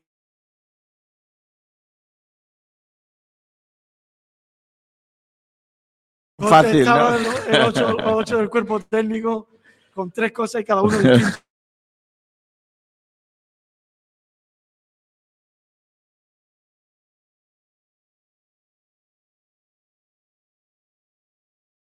Es que estáis dentro de la cancha, eh, ¿qué notáis, no? Que, que- os falta un poquito para estar en esa zona más, más cómoda de la clasificación. Sí que es verdad que tenemos en algunos momentos mm, pequeñas desconexiones y claro, eh, teniendo en cuenta el nivel de la jugadora y la experiencia de mu- muchas de ellas, pues en una simple jugada pues te puede cambiar totalmente el partido. Entonces sí que es verdad que eso lo estamos trabajando mucho porque es algo que, que durante varios partidos mm, eso ha sido decisivo para a lo mejor perder o perder puntos empatando y, es sobre todo lo que nos estamos enfocando. Pero también sí que es verdad que también tenemos el factor de que nosotras mm, podemos dar el golpe y podemos incluso eh, hacer lo que, lo que están haciendo las rivales, es decir, de incluso remontar un- dos goles inferioridad o, o incluso eh, marcar una diferencia cuando a lo mejor vamos ajustadas de resultados.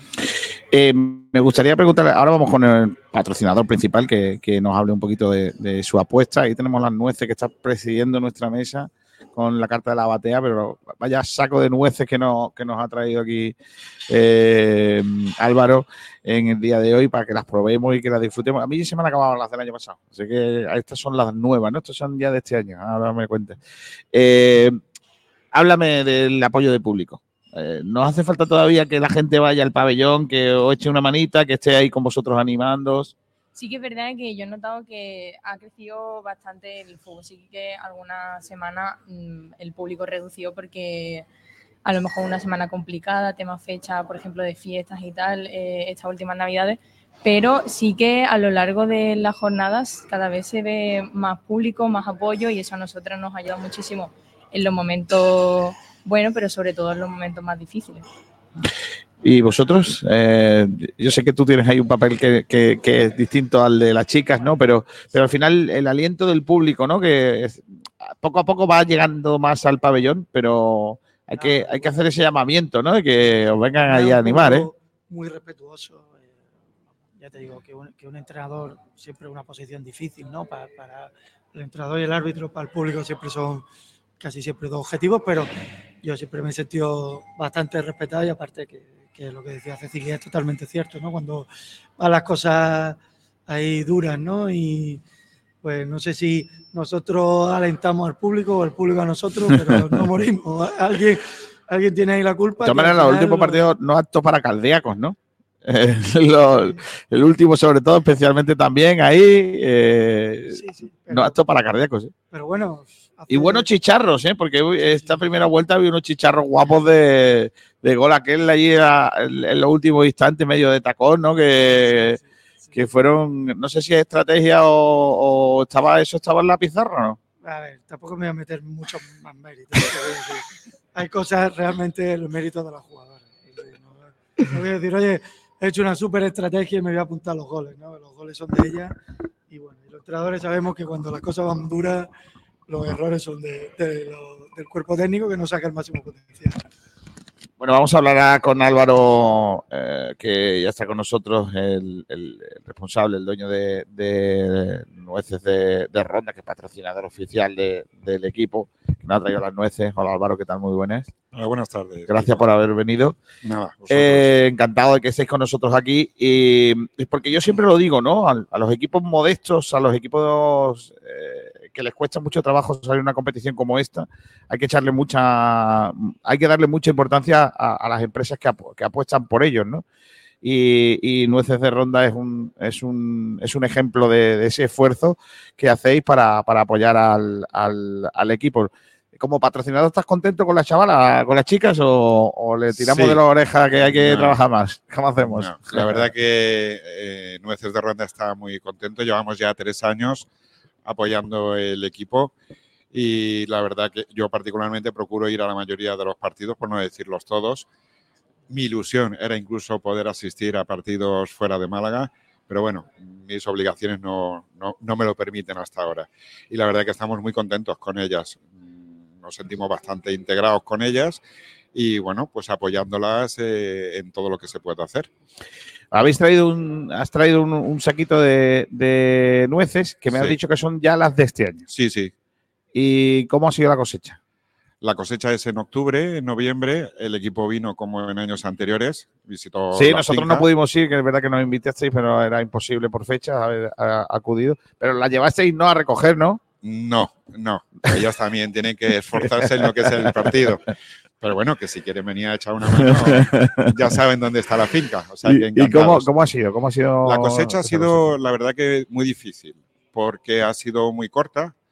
Eh, cuantitativamente, pues podríamos estar hablando aproximadamente del 50% de un año normal. Vaya. Por cuestiones de meteorología, esencialmente, sobre todo en el mes de abril, que es cuando la nuez nace, pues en Málaga y en Ronda tuvimos 30 grados.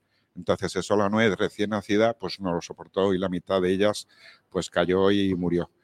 Son cosas que ahí no podemos hacer nada, eso es la meteorología. Pero estamos muy contentos porque la calidad es mejor incluso que años anteriores. Vamos haciendo diferentes experimentos, diferentes controles, controles de humedad, de hoja, de suelo y vamos mejorando. Y bueno, pues eso, la verdad que las repercusiones que tenemos una nuez de más calidad y prueba de ello es que la mayoría de los clientes lo dicen, con lo cual para nosotros es un, es un orgullo. Oye, em, eh, entonces, para que yo lo tenga claro, para que, para que le venga bien a las nueces tiene que llover en abril. Más o bueno, menos. en el mes de abril es cuando la nuez nace, entonces es un momento muy delicado. Esto es como un niño recién nacido. Normalmente lo más complicado es em, que en el mes de abril en ronda la temperatura no baje de menos 4. En el momento que toca el menos 4 o el menos 5, la nuez no soporta ese frío. Pero es que este año le ha pasado lo contrario. O, por ejemplo, es muy delicado cuando nace y tenemos un, un viento que al ser tan enana, pues la tira al suelo. Ujú. Entonces es el momento más delicado cuando, cuando nace, en, el- en- en abril, mayo. Luego ya los seis meses de, de verano, pues eh, sobre todo son temas de tratamientos, temas de riego, temas de controles, de plagas, de enfermedades. Y bueno, intentar mimar la nuez para tener un producto de calidad. No queremos una nuez cualquiera, queremos una nuez de calidad. Y estamos hablando precisamente de un, de un producto que, que no lo tratáis, es decir, no, no tiene un, un, un tratamiento químico. Es, No, decir, es no. del árbol a, a la producción, a, a venderlo. Nosotros queremos distinguirnos respecto a la nuez más conocida en España, que es la nuez de California, la nuez chilena o la nuez francesa. Y, por ejemplo, nosotros no la blanqueamos. ¿Eso qué significa? Pues que cuando se recoge la nuez, normalmente se le trata con productos químicos para que la nuez sea más blanquita. Más bonita, ¿no? Más bonita. Pero claro, esos productos químicos entran en lo que es el fruto y pierde calidad. Entonces nosotros lo, lo hicimos un año, dos, y automáticamente lo desechamos. Preferimos que la nuez venga natural del campo, tratada en el sentido de que hay que cuidarla, como, como los niños, yo suelo compararlo con los niños, y, y ya está. O sea que es un producto absolutamente natural. Dicen que es el alimento más nutritivo del mundo, y bueno, eso es lo que queremos. Dicen destacar. que es el, el alimento más nutritivo del Eso mundo. lo dicen en diferentes universidades americanas, que el alimento más nutritivo del mundo es la nuez. Joder, eso no lo sabía, ¿eh?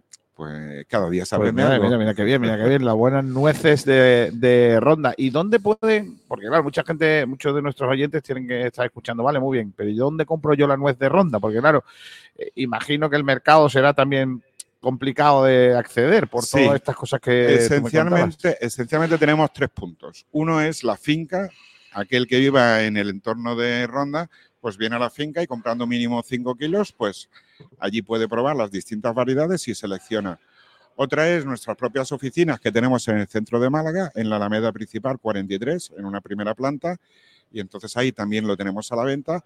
O si tenemos oyentes de, de Andalucía o de fuera de Andalucía, pues por la página web nuecesderonda.es, selecciona la variedad, selecciona el calibre y en 24 o 48 horas lo recibe en su domicilio. Estamos repartiendo ya a toda España. Mira, oye, eh, entonces, este, por ejemplo, esta que tú nos has traído, ¿qué, qué variedad es? Esta es, calibre? esta es la variedad Howard. Estas son las nueces eh, que hemos plantado. Howard, donde, donde Harry Potter. ¿eh? Eso es, Ahí- eso ahí que es. se daban mucho las nueces. Esta es una variedad que su característica es que tiene la cáscara muy fina. Entonces, eh, la plantamos con, la- con las nuevas plantaciones. Son árboles que tienen 12 años o que tienen 5, que tienen 4, o incluso algunos que están plantados del año pasado, todavía no dan nueces. Y es la variedad Howard. Luego tenemos cuatro variedades más, la que todo el mundo conoce, que es la California, que también se da en ronda. Eh, tenemos la SER, que es más la característica de la nuez española, que es más oscura. Para ser en competencia nuestra. Entonces no. Con doble R, con Ah, doble vale. R. Kiko. Por ahí sí, Eh, eh, por ahí sí te la, por ahí te la compro. Esa es más eh, aceitosa, tiene más sabor, es una nuez más delicada en el campo y, Y de todas esas tenéis vosotros. ahí tenemos cinco variedades. Madre mía. Empezamos en el año 86, esto fue una idea de, de mi padre, una, una aventura, y plantó 15, que era lo que había en el mundo, dijo, trae lo que sea y lo vamos a plantar en ronda.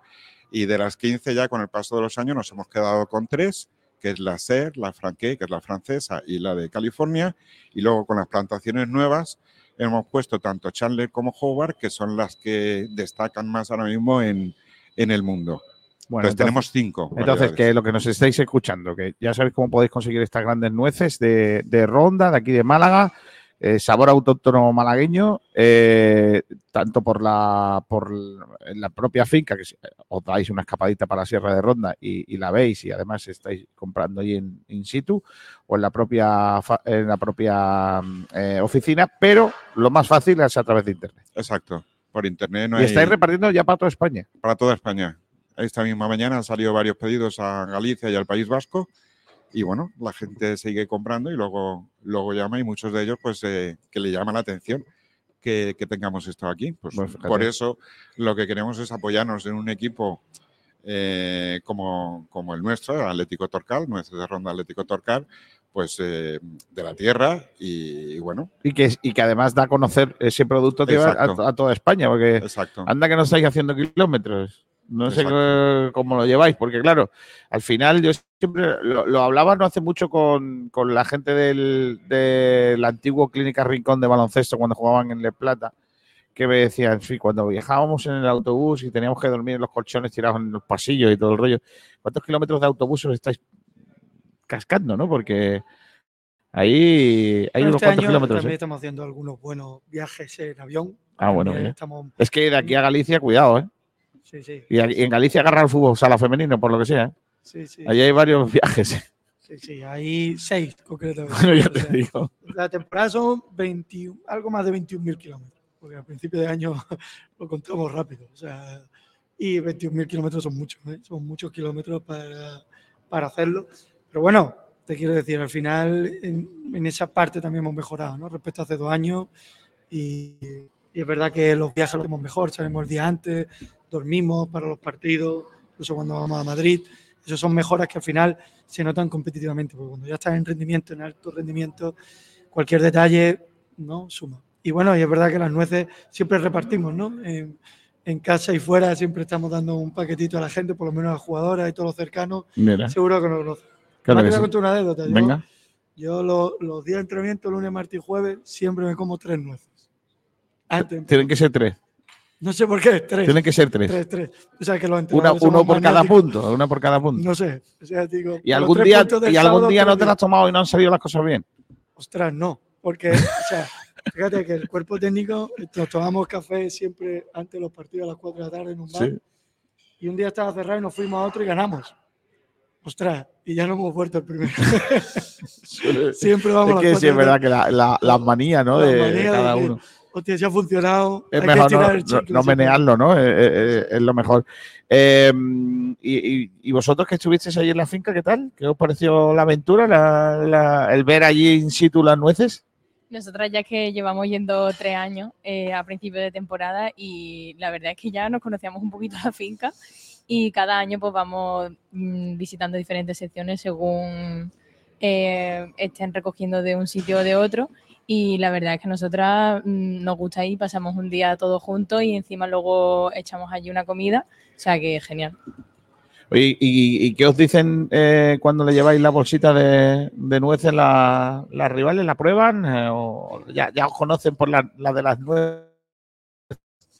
Sí, sí que mucho se sorprende, pero ya no bastante por el tema de la veces y a ellas les gusta. La, mayoría de, las chicas que conocemos nos dicen que, que les gustan mucho, o sea que bien por bien por el equipo y bien por el patrocinador, o sea que Claro que sí. Oye, eh, cuéntame un poquito qué te está pareciendo esta primera división. Eh, no sé si tú eres superviviente de la anterior eh, ocasión en la que jugasteis en la, en la primera división. Eh, ¿Cómo la estás viendo y, qué nivel estás, eh, estás pudiendo ver en, en este año? Eh, yo sí, yo sí estuve hace un par de años, también estuve el año del ascenso, o sea que yo que llevo ya, mm, si no me equivoco, ocho años en el club. Y sí que es verdad que mm, hace dos años habían como un par de equipos o tres que eran más punteros y luego había una media tabla bastante ajustada y un poquito más por debajo los equipos que se estaban intentando salvar de la, del descenso. Y este año lo he notado como un poco más nivelado. Sí que el nivel eh, es alto porque sigue siendo Primera División Nacional, pero sí que es verdad que, por ejemplo, nosotras pudimos hacerle frente a, uno de los equipos que estaban en las primeras posiciones y con bastante esfuerzo y bastante mm, garra, pero sí que es verdad que tanto para lo bueno como para lo malo, cualquier equipo te puede hacer un partido un poco imposible. O sea que sí que lo, lo estoy, viendo, lo estoy disfrutando un poquito más este año, la verdad. Pues eh, eh, lógicamente queda media liga, Víctor. Eh, estamos arrancando la segunda parte. Eh, ¿te, has hecho, ¿Te has hecho algún tipo de conjura si consigues la salvación?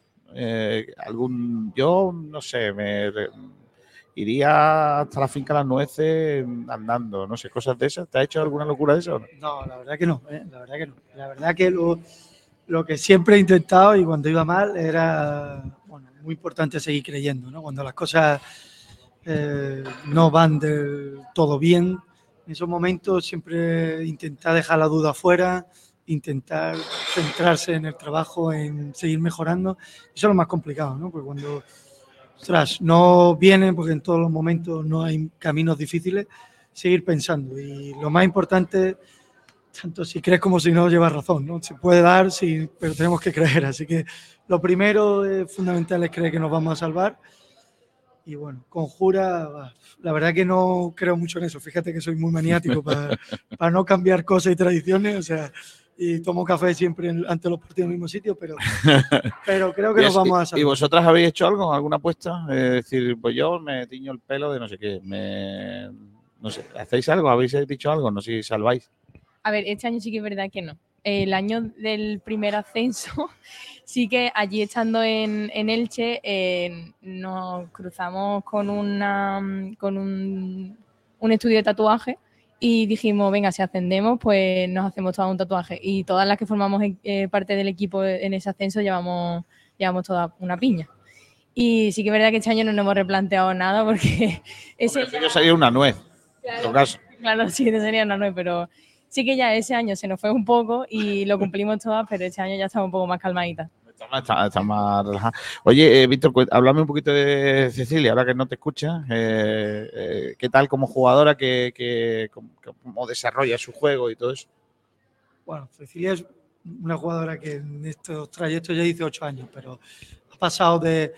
Es una jugadora que pasaba de jugar en selección malagueña, bueno, poder entrar, a ser una jugadora internacional. Es decir, sobre todo probablemente la gran mejora que ha tenido en todo ese tiempo ha sido el control, ¿no? Siempre juega orientado a- hacia adelante, domina muchísimo esa faceta, es decir, que es tan importante en el juego, tanto en fútbol, fútbol sala, el control es clave, pues probablemente ella sea capaz de, con ambas piernas, con toda la superficie de contacto, hacer una calidad de control. Son, yo destacaría eso en el juego de ella, ¿no?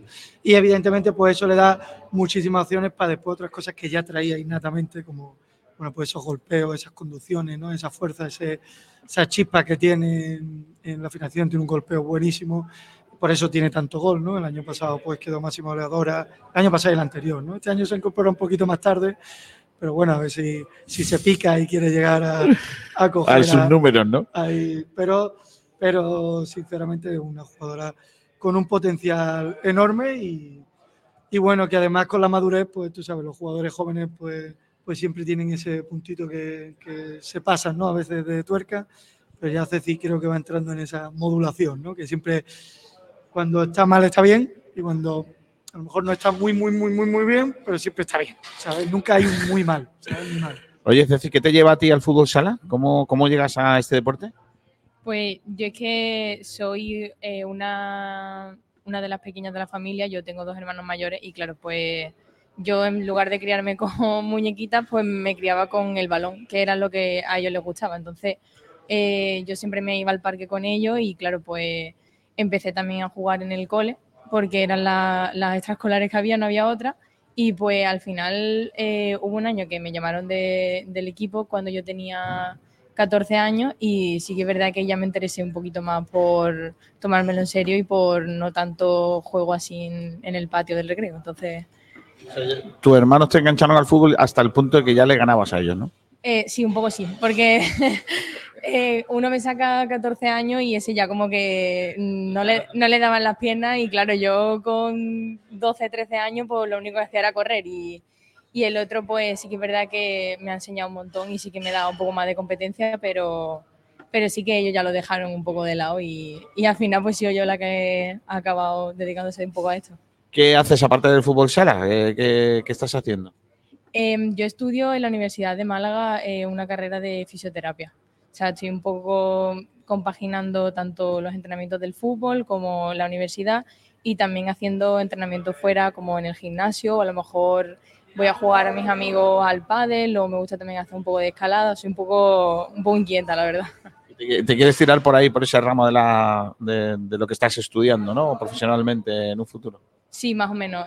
Lo bueno de la fisioterapia es que hay muchísimos campos y muchísimas ramas y te puedes dedicar a lo que sea. Así que es verdad que como hago yo tanto deporte, no me gustaría tampoco enfocar mi parte más profesional también en deporte, porque entonces ya sería demasiado. Pero sí que me gusta mucho el tema neurológico de las personas y ayudar a, la gente. Pues mira qué bien, gente preparada, ¿eh? porque además en el equipo tuyo tienes bastantes universitarias, ¿eh? que hay gente que en detrimento de lo que pasa en el fútbol masculino, eh, en el femenino o en el deporte femenino hay bastante más estudiantes eh, universitarios que en, el, que en el masculino, aunque esa tendencia estaba cambiando en los últimos años también. Sí, bueno, básicamente por una razón. ¿no? Por el- el- es decir, al final, bueno, te puede ayudar a vivir, pero no te compra el futuro. Claro. Entonces el sueldo, pero si había hace unos años que un futbolista profesional, pues prácticamente si lo hacía relativamente normal, podía tener prácticamente eh, la vida resuelta. ¿no? Eso está cambiando porque cada vez, excepto determinados equipos en fútbol, pues los sueldos ya no te dan tanto para pagarte 10 años de vida, entonces todo el mundo sabe que después cuando dejes jugar tienes Hay que hacer trabajar. cosas, sí. Entonces todo el mundo, al final lo mismo, si en fútbol sala se cobrase para vivir 10 años, ya la gente empezaría a pensar dentro de 5 cuando me retiro, el último año, pero aquí desde que juegas sabes que el día que te retires, al día siguiente tienes que hacer algo. No un mes ni dos. Al día siguiente de retirarte tienes que estar trabajando en algo, porque si no, no comes. Claro que sí. Oye, eh, os tengo que agradecer, por supuesto, que hayáis venido. Quiero preguntarle a Álvaro antes de que, de que se marche, porque ahora os he preguntado a vosotros qué haríais, qué haríais si se salva el equipo, si habéis pensado en algo, pero el, patrocinador también, digo yo, no sé, al- algún gesto. No, por ejemplo, el- la, que, la que marque el gol de la salvación, eh, por ejemplo, el- su peso en nueces. Eso estaría bien. No, lo pongo, lo pongo ahí encima de la mesa, Álvaro. sí. Bueno, yo, es cuestión yo de- por hacer, yo por hacer algún tipo de, de, de acción para animarla a que sigan trabajando como están trabajando, que lo están haciendo muy bien. El tema es apoyarlas día a día. estar, estar en los partidos, acompañarlas y estar con ellas. Que hay que hacer algún tipo de cosa como, como dices, pues eh, todo se estudia, ¿no? Claro, sí que de, de eso, se, problema. de eso se trata. Bueno, eh, os agradezco a los tres que hayáis estado con nosotros. Al final está también en vuestra casa la batea porque también es patrocinador vuestro y, y no- pues mira, cuando decidimos venir aquí a hacer el programa pensamos en, en- también teníamos ganas de que nos contaseis cosas de, de esta gran esta gran campaña que estáis haciendo que seguramente se va a certificar con esa permanencia que sería un hito histórico porque eh, no ha pasado nunca eh, en el fútbol sala femenino malagueño y estamos viviendo una, que parece que no, que no es importante, pero es muy importante lo que está pasando este año y lo que puede ocurrir, que es repetir temporada, repetir año, ¿no? Y, y creo que lo vamos a valorar más con el tiempo que ahora, ¿no? De- desgraciadamente el día a día, la vorágine del día a día nos lleva al huerto y no estamos a lo mejor dándole la importancia que tiene lo que estáis haciendo. Sí, es difícil, pues no solo en femenino, en masculino aún ha estado tres veces en primera y ha tenido la desgracia de descender. Esta última bastante dolorosa, entonces a ver si se puede afianzar, ¿no? Con el ascenso a la UMA, eh, que nosotros nos mantengamos Eso sería para Málaga. Joder, para el fútbol sala sala malagueño sería tremendo, claro. Y para el deporte malagueño femenino, en este caso, pues tener al, al fútbol sala en primera división, al balonmano en, en primera división, pues fíjate, sería una, una cosa fantástica. Así que os agradezco a los tres que hayáis venido, que nos tomemos ahora unos pescaditos aquí en, en la batea. Y, y gracias por las nueces, ¿eh? que nos vienen nada. muy bien. Nada, que no sé qué pasa, que en la bolsa esa no sé cómo vamos a repartir. Yo creo que aquí lo suyo sería, Pablo, que como tú tienes todavía de la última vez, porque eh, eh, no, no la aprovechas, no la aprovechas, eres un tío lamentable, no sabes de, las gran cualidades que tienen las nueces de, para la salud. A ti te- tú eres más de Tupperware de tu madre. Eh, me las quedé yo, básicamente. Sergio le ves que ah, tampoco le importa, es demasiado milenia para darle importancia a las nueces. Y tengo en mi cocina un sitio muy guapo para dejar el saquito, que ya, ya tengo para unos meses. El saco, sí, claro. Mira, ¿tú sabes con qué hacía yo con esto? Fíjate ahora que está con el saquito donde está aquí las redes. Esto, con esto hacía yo las porterías para jugar a chapas. Yo ponía los, los, cepi- los palillos de, de colgar la ropa, un lápiz y en la parte de atrás esto era la red de la portería de las chapas. Es que yo era muy... la- En la época mía se jugaba otras cosas que no las maquinitas que jugáis vosotros, es verdad. Bueno, ha habido hoy, gracias a los tres por venir, vamos con una- otra parte de la actualidad porque esta mañana ha habido un acto en la Rosaleda, eh, allí han ido nuestros compañeros y ojo Sí, porque ha dicho cosas dicho Quique Quique Pérez. Pérez, cosas interesantes, eh, hablando del mercado de fichajes, eh, como que Kiko David Ferreiro es una opción real, lo único que tiene que desvincularse de su club para luego fichar por el Málaga. Y aparte, la opción para la delantera que está buscando el Málaga eh, es un jugador no español del extranjero. O sea, que no se está buscando perfil nacional eh, para la delantera. Estamos buscando un, un delantero extranjero. Efectivamente. se ha confirmado Quique Pérez. Pues eso tiene un debate, ¿eh? Sí, de hecho podemos escucharle, creo Sí, que ahora está vamos por a ahí, escuchar dentro de un momento Porque, porque dice ahí. cosas interesantes. ¿eh? Antes, yo creo que se ha visto muy presionado por todo lo que se está moviendo en cuanto al mercado del Málaga. No, que y sobre no- todo por, por lo, porque eso, porque el mercado está como muy Claro. silenciado, ¿no? En, en ese sentido. Sí, pero de todas formas ha dicho que ellos están tranquilos, que él sabía que a partir del día 15 es cuando empieza un poco a, a- a haber trabajo y que confía en lo que se está haciendo y no, que no tienen ningún tipo de, de prisa. Y también sobre el extremo hablaban de que tienen dos opciones, pero que la principal es Ferreiro para, para reforzar al equipo. Pues me parece mm, demasiado claro, bueno. ¿no? Lo, lo de lo que, que digan de lo de que eh, Ferreiro. A mí esta mañana lo que me contaban era otra cosa, que Ferreiro estaba encima de la mesa, pero que había otras opciones. Y que hoy salga aquí que Pérez a decir esto así tan claro, me llama mucho la atención. Mm, Bueno, siempre ha sido bastante igual, claro. Igual ¿eh? eso es un, es un girito más a, a la, a la situación en el sentido de, de- de dejarlo encima de la mesa a ver qué movimiento hace Ferreiro con, Bueno, con él respecto a la ha- desvinculación de su equipo, porque lógicamente el Málaga no va a pagar por la ha comentado, ha comentado que van a tener respeto por el jugador y que entienden que primero tiene que, que rescindir y que ya después pues llegará lo que, lo que tenga que llegar. Pero a mí también es cierto que me sorprende porque la política del Málaga en cuanto a los fichajes ha sido, estos primeros, al menos estos primeros 18 días de enero, ha sido silencio total. No Pues se sí. ha hablado nada. Bueno, no sé si podemos eh, eh, ver y oír ya algunos de los de las cosas que han pasado esta mañana en esa presentación del campus de Semana Santa del Málaga Club de Fútbol que eh, va a, tener lugar este año eh, en varias localidades eh, de, de la provincia de Málaga y podemos oír y escuchar a Quique Pérez que, como digo, hoy había comparecido después de esa presentación en el césped del estadio de La Rosaleda.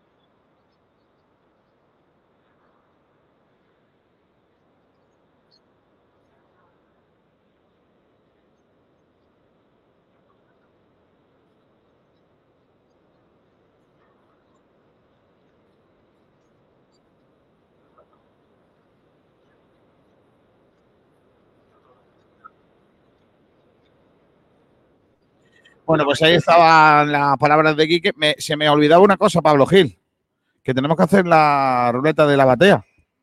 Y que- ¿A quién se la hacemos? ¿A Víctor o a Cecilia, no? Tiene más, tiene, tiene. Venga, te- cógete el, micro de. Que así te pillo despre- desprevenida. Esto es muy fácil, ¿vale? Eh, nosotros te cogemos las cosas que hay aquí en la carta y, y yo te pregunto un número y lo que te toque es lo que supuestamente, si vinieras aquí con toda la pasta del mundo y con todo el hambre del mundo, Sí. lo que te tendrías que comer, ¿vale?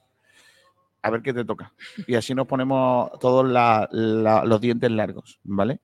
Tiene, em, hay una cosa que se llama bateitas, que luego nos tendrán que decir qué son, si son como, me imagino que bo- bocaditos, peque- bocadillitos pequeños, por lo que veo aquí. Tienes que decir 3, 6, 3, espérate, 3, que son bateitas, bocatitos como pulguitas, ¿no? Ahí está, como pulguitas. 1, 2, 3, 4, 5, 6, 7, 8, 9. Tienes que decir uno, un número del 1 al 9. El 7. El 7 te habría tocado 4, 5, 6 y 7. Hamburguesitas de retinto. Ha estado a punto del- de lo que yo quiero, que es hamburguesitas de salchichón de Málaga. Pero a ti te tocó las hamburguesitas de retinto. Ahora, de la ensalada tienes que decirme 3, 4, 5, 6, 7, 8, 9, 10 y 11. Hay 11 tipos de ensaladas. ¿eh? Uf. Dime un número. Dos. Esta es la, la de siempre, la ensalada mixta. Que esa se la sabe todo el mundo. Pero hay cogollos de anchoa, tomates con ajillo. ¡Oh! Madre mía, cómo está el tomate picado. Eso le gustaba mucho al Tani, el tomate picado. Los mariscos. Uf, aquí los mariscos, cuidado, ¿eh? Hay un montón. A ver, 3, 6, 9, 12, 15, 18, 20. El 12. El, pónmelo fácil. 3, 6, 9, 12. Te ha tocado, te hubiera tocado Vieira al natural. Claro, como tú vas tanto a Galicia, se te agarra la zona aquella, claro. Está buena la Viera, ¿eh? Y luego hay aquí, eh, según peso, eh, hay 3, 5, 8, 10. El último. Jumbo, que es Jumbo. Un carabinero grande, ¿no? Jumbo. Uf, madre mía. Ahí, tiene- eh, tiene pinta lleva buena bueno. racha, ¿eh? lleva buena rachilla, ¿eh? está acertando bien. De carnes, aquí hay 3, 6, 9, 10 también. Esto está todo redondo. El cuarto. El cuarto es presa. Está bien. Eh, está luego para los pliegues y eso, eh, por la grasa, pero bueno, está Pero bien. bueno, no pasa nada. Eh, luego hay por encargo, hay distintas paellas. ¿Eres de paella o no? Sí, a, mí- a mí me gusta todo. todo, todo te gusta, ¿no? tiene, tiene un buen Sí. saque, ¿no? 1, 2, 3, 4, 5, 6, 7, 7, 7 paellas. El quinto. El quinto, eh, paella de carabinero. Joder, ojo, cuidado, ¿eh? Ojo la paella de carabinero, ¿eh? Y viene ya lo, lo bueno que los pescados fritos. Eh, ahí voy a hacer dos secciones, ¿vale? Vale. Para que puedas probar varias. 3, 6, 8. Del 1 al 8. El uno. Pulpo flor. Eso está exquisito. El, el pulpo. El está exquisito y viene así en una flor un pulpito pequeño y hay que cortarlo con la tijera. Cuidado, cuidado, es un truco porque me ha pasado más de una vez. ¿eh? Cuando le das el corte a la parte de arriba, cuidado que cortas y eso salpica, ¿eh? Cuidado que cortas y salpica, porque a mí me ha llenado, me ha manchado alguna vez. O sea que, cuidado, yo truco culinario por si acaso. Más, de- más que culinario del consumidor de lo culinario, ¿vale? Luego tenemos 3, 6, 9 de la otra, la otra parte del pescado frito. El 7. Huevas fritas o la plancha. También me vale. También te vale, ¿no? O sea, que tú le das a todos los palos, ya veo, ¿eh? Luego tenemos pescado a la espalda, que no sabe eh, Pablo lo que es el pescado a la, fra- a la espalda, que es un tipo lamentable. Eh, 3, 6, 8, 10, 12, 13. El tercero. El tercero es lenguado frito a la plancha. Uh, yo soy muy de lenguado. Mm. Pasa mi madre siempre me daba lenguadillo cuando estaba chungo de la tripa. Pero el lenguado agarrado bien es para los niños Sí, sobre Está bueno, sí. ¿eh? Además está bien. Y luego de, de- de- de postres. Sí. soy Pero si, si eres de todo, si eres de todo.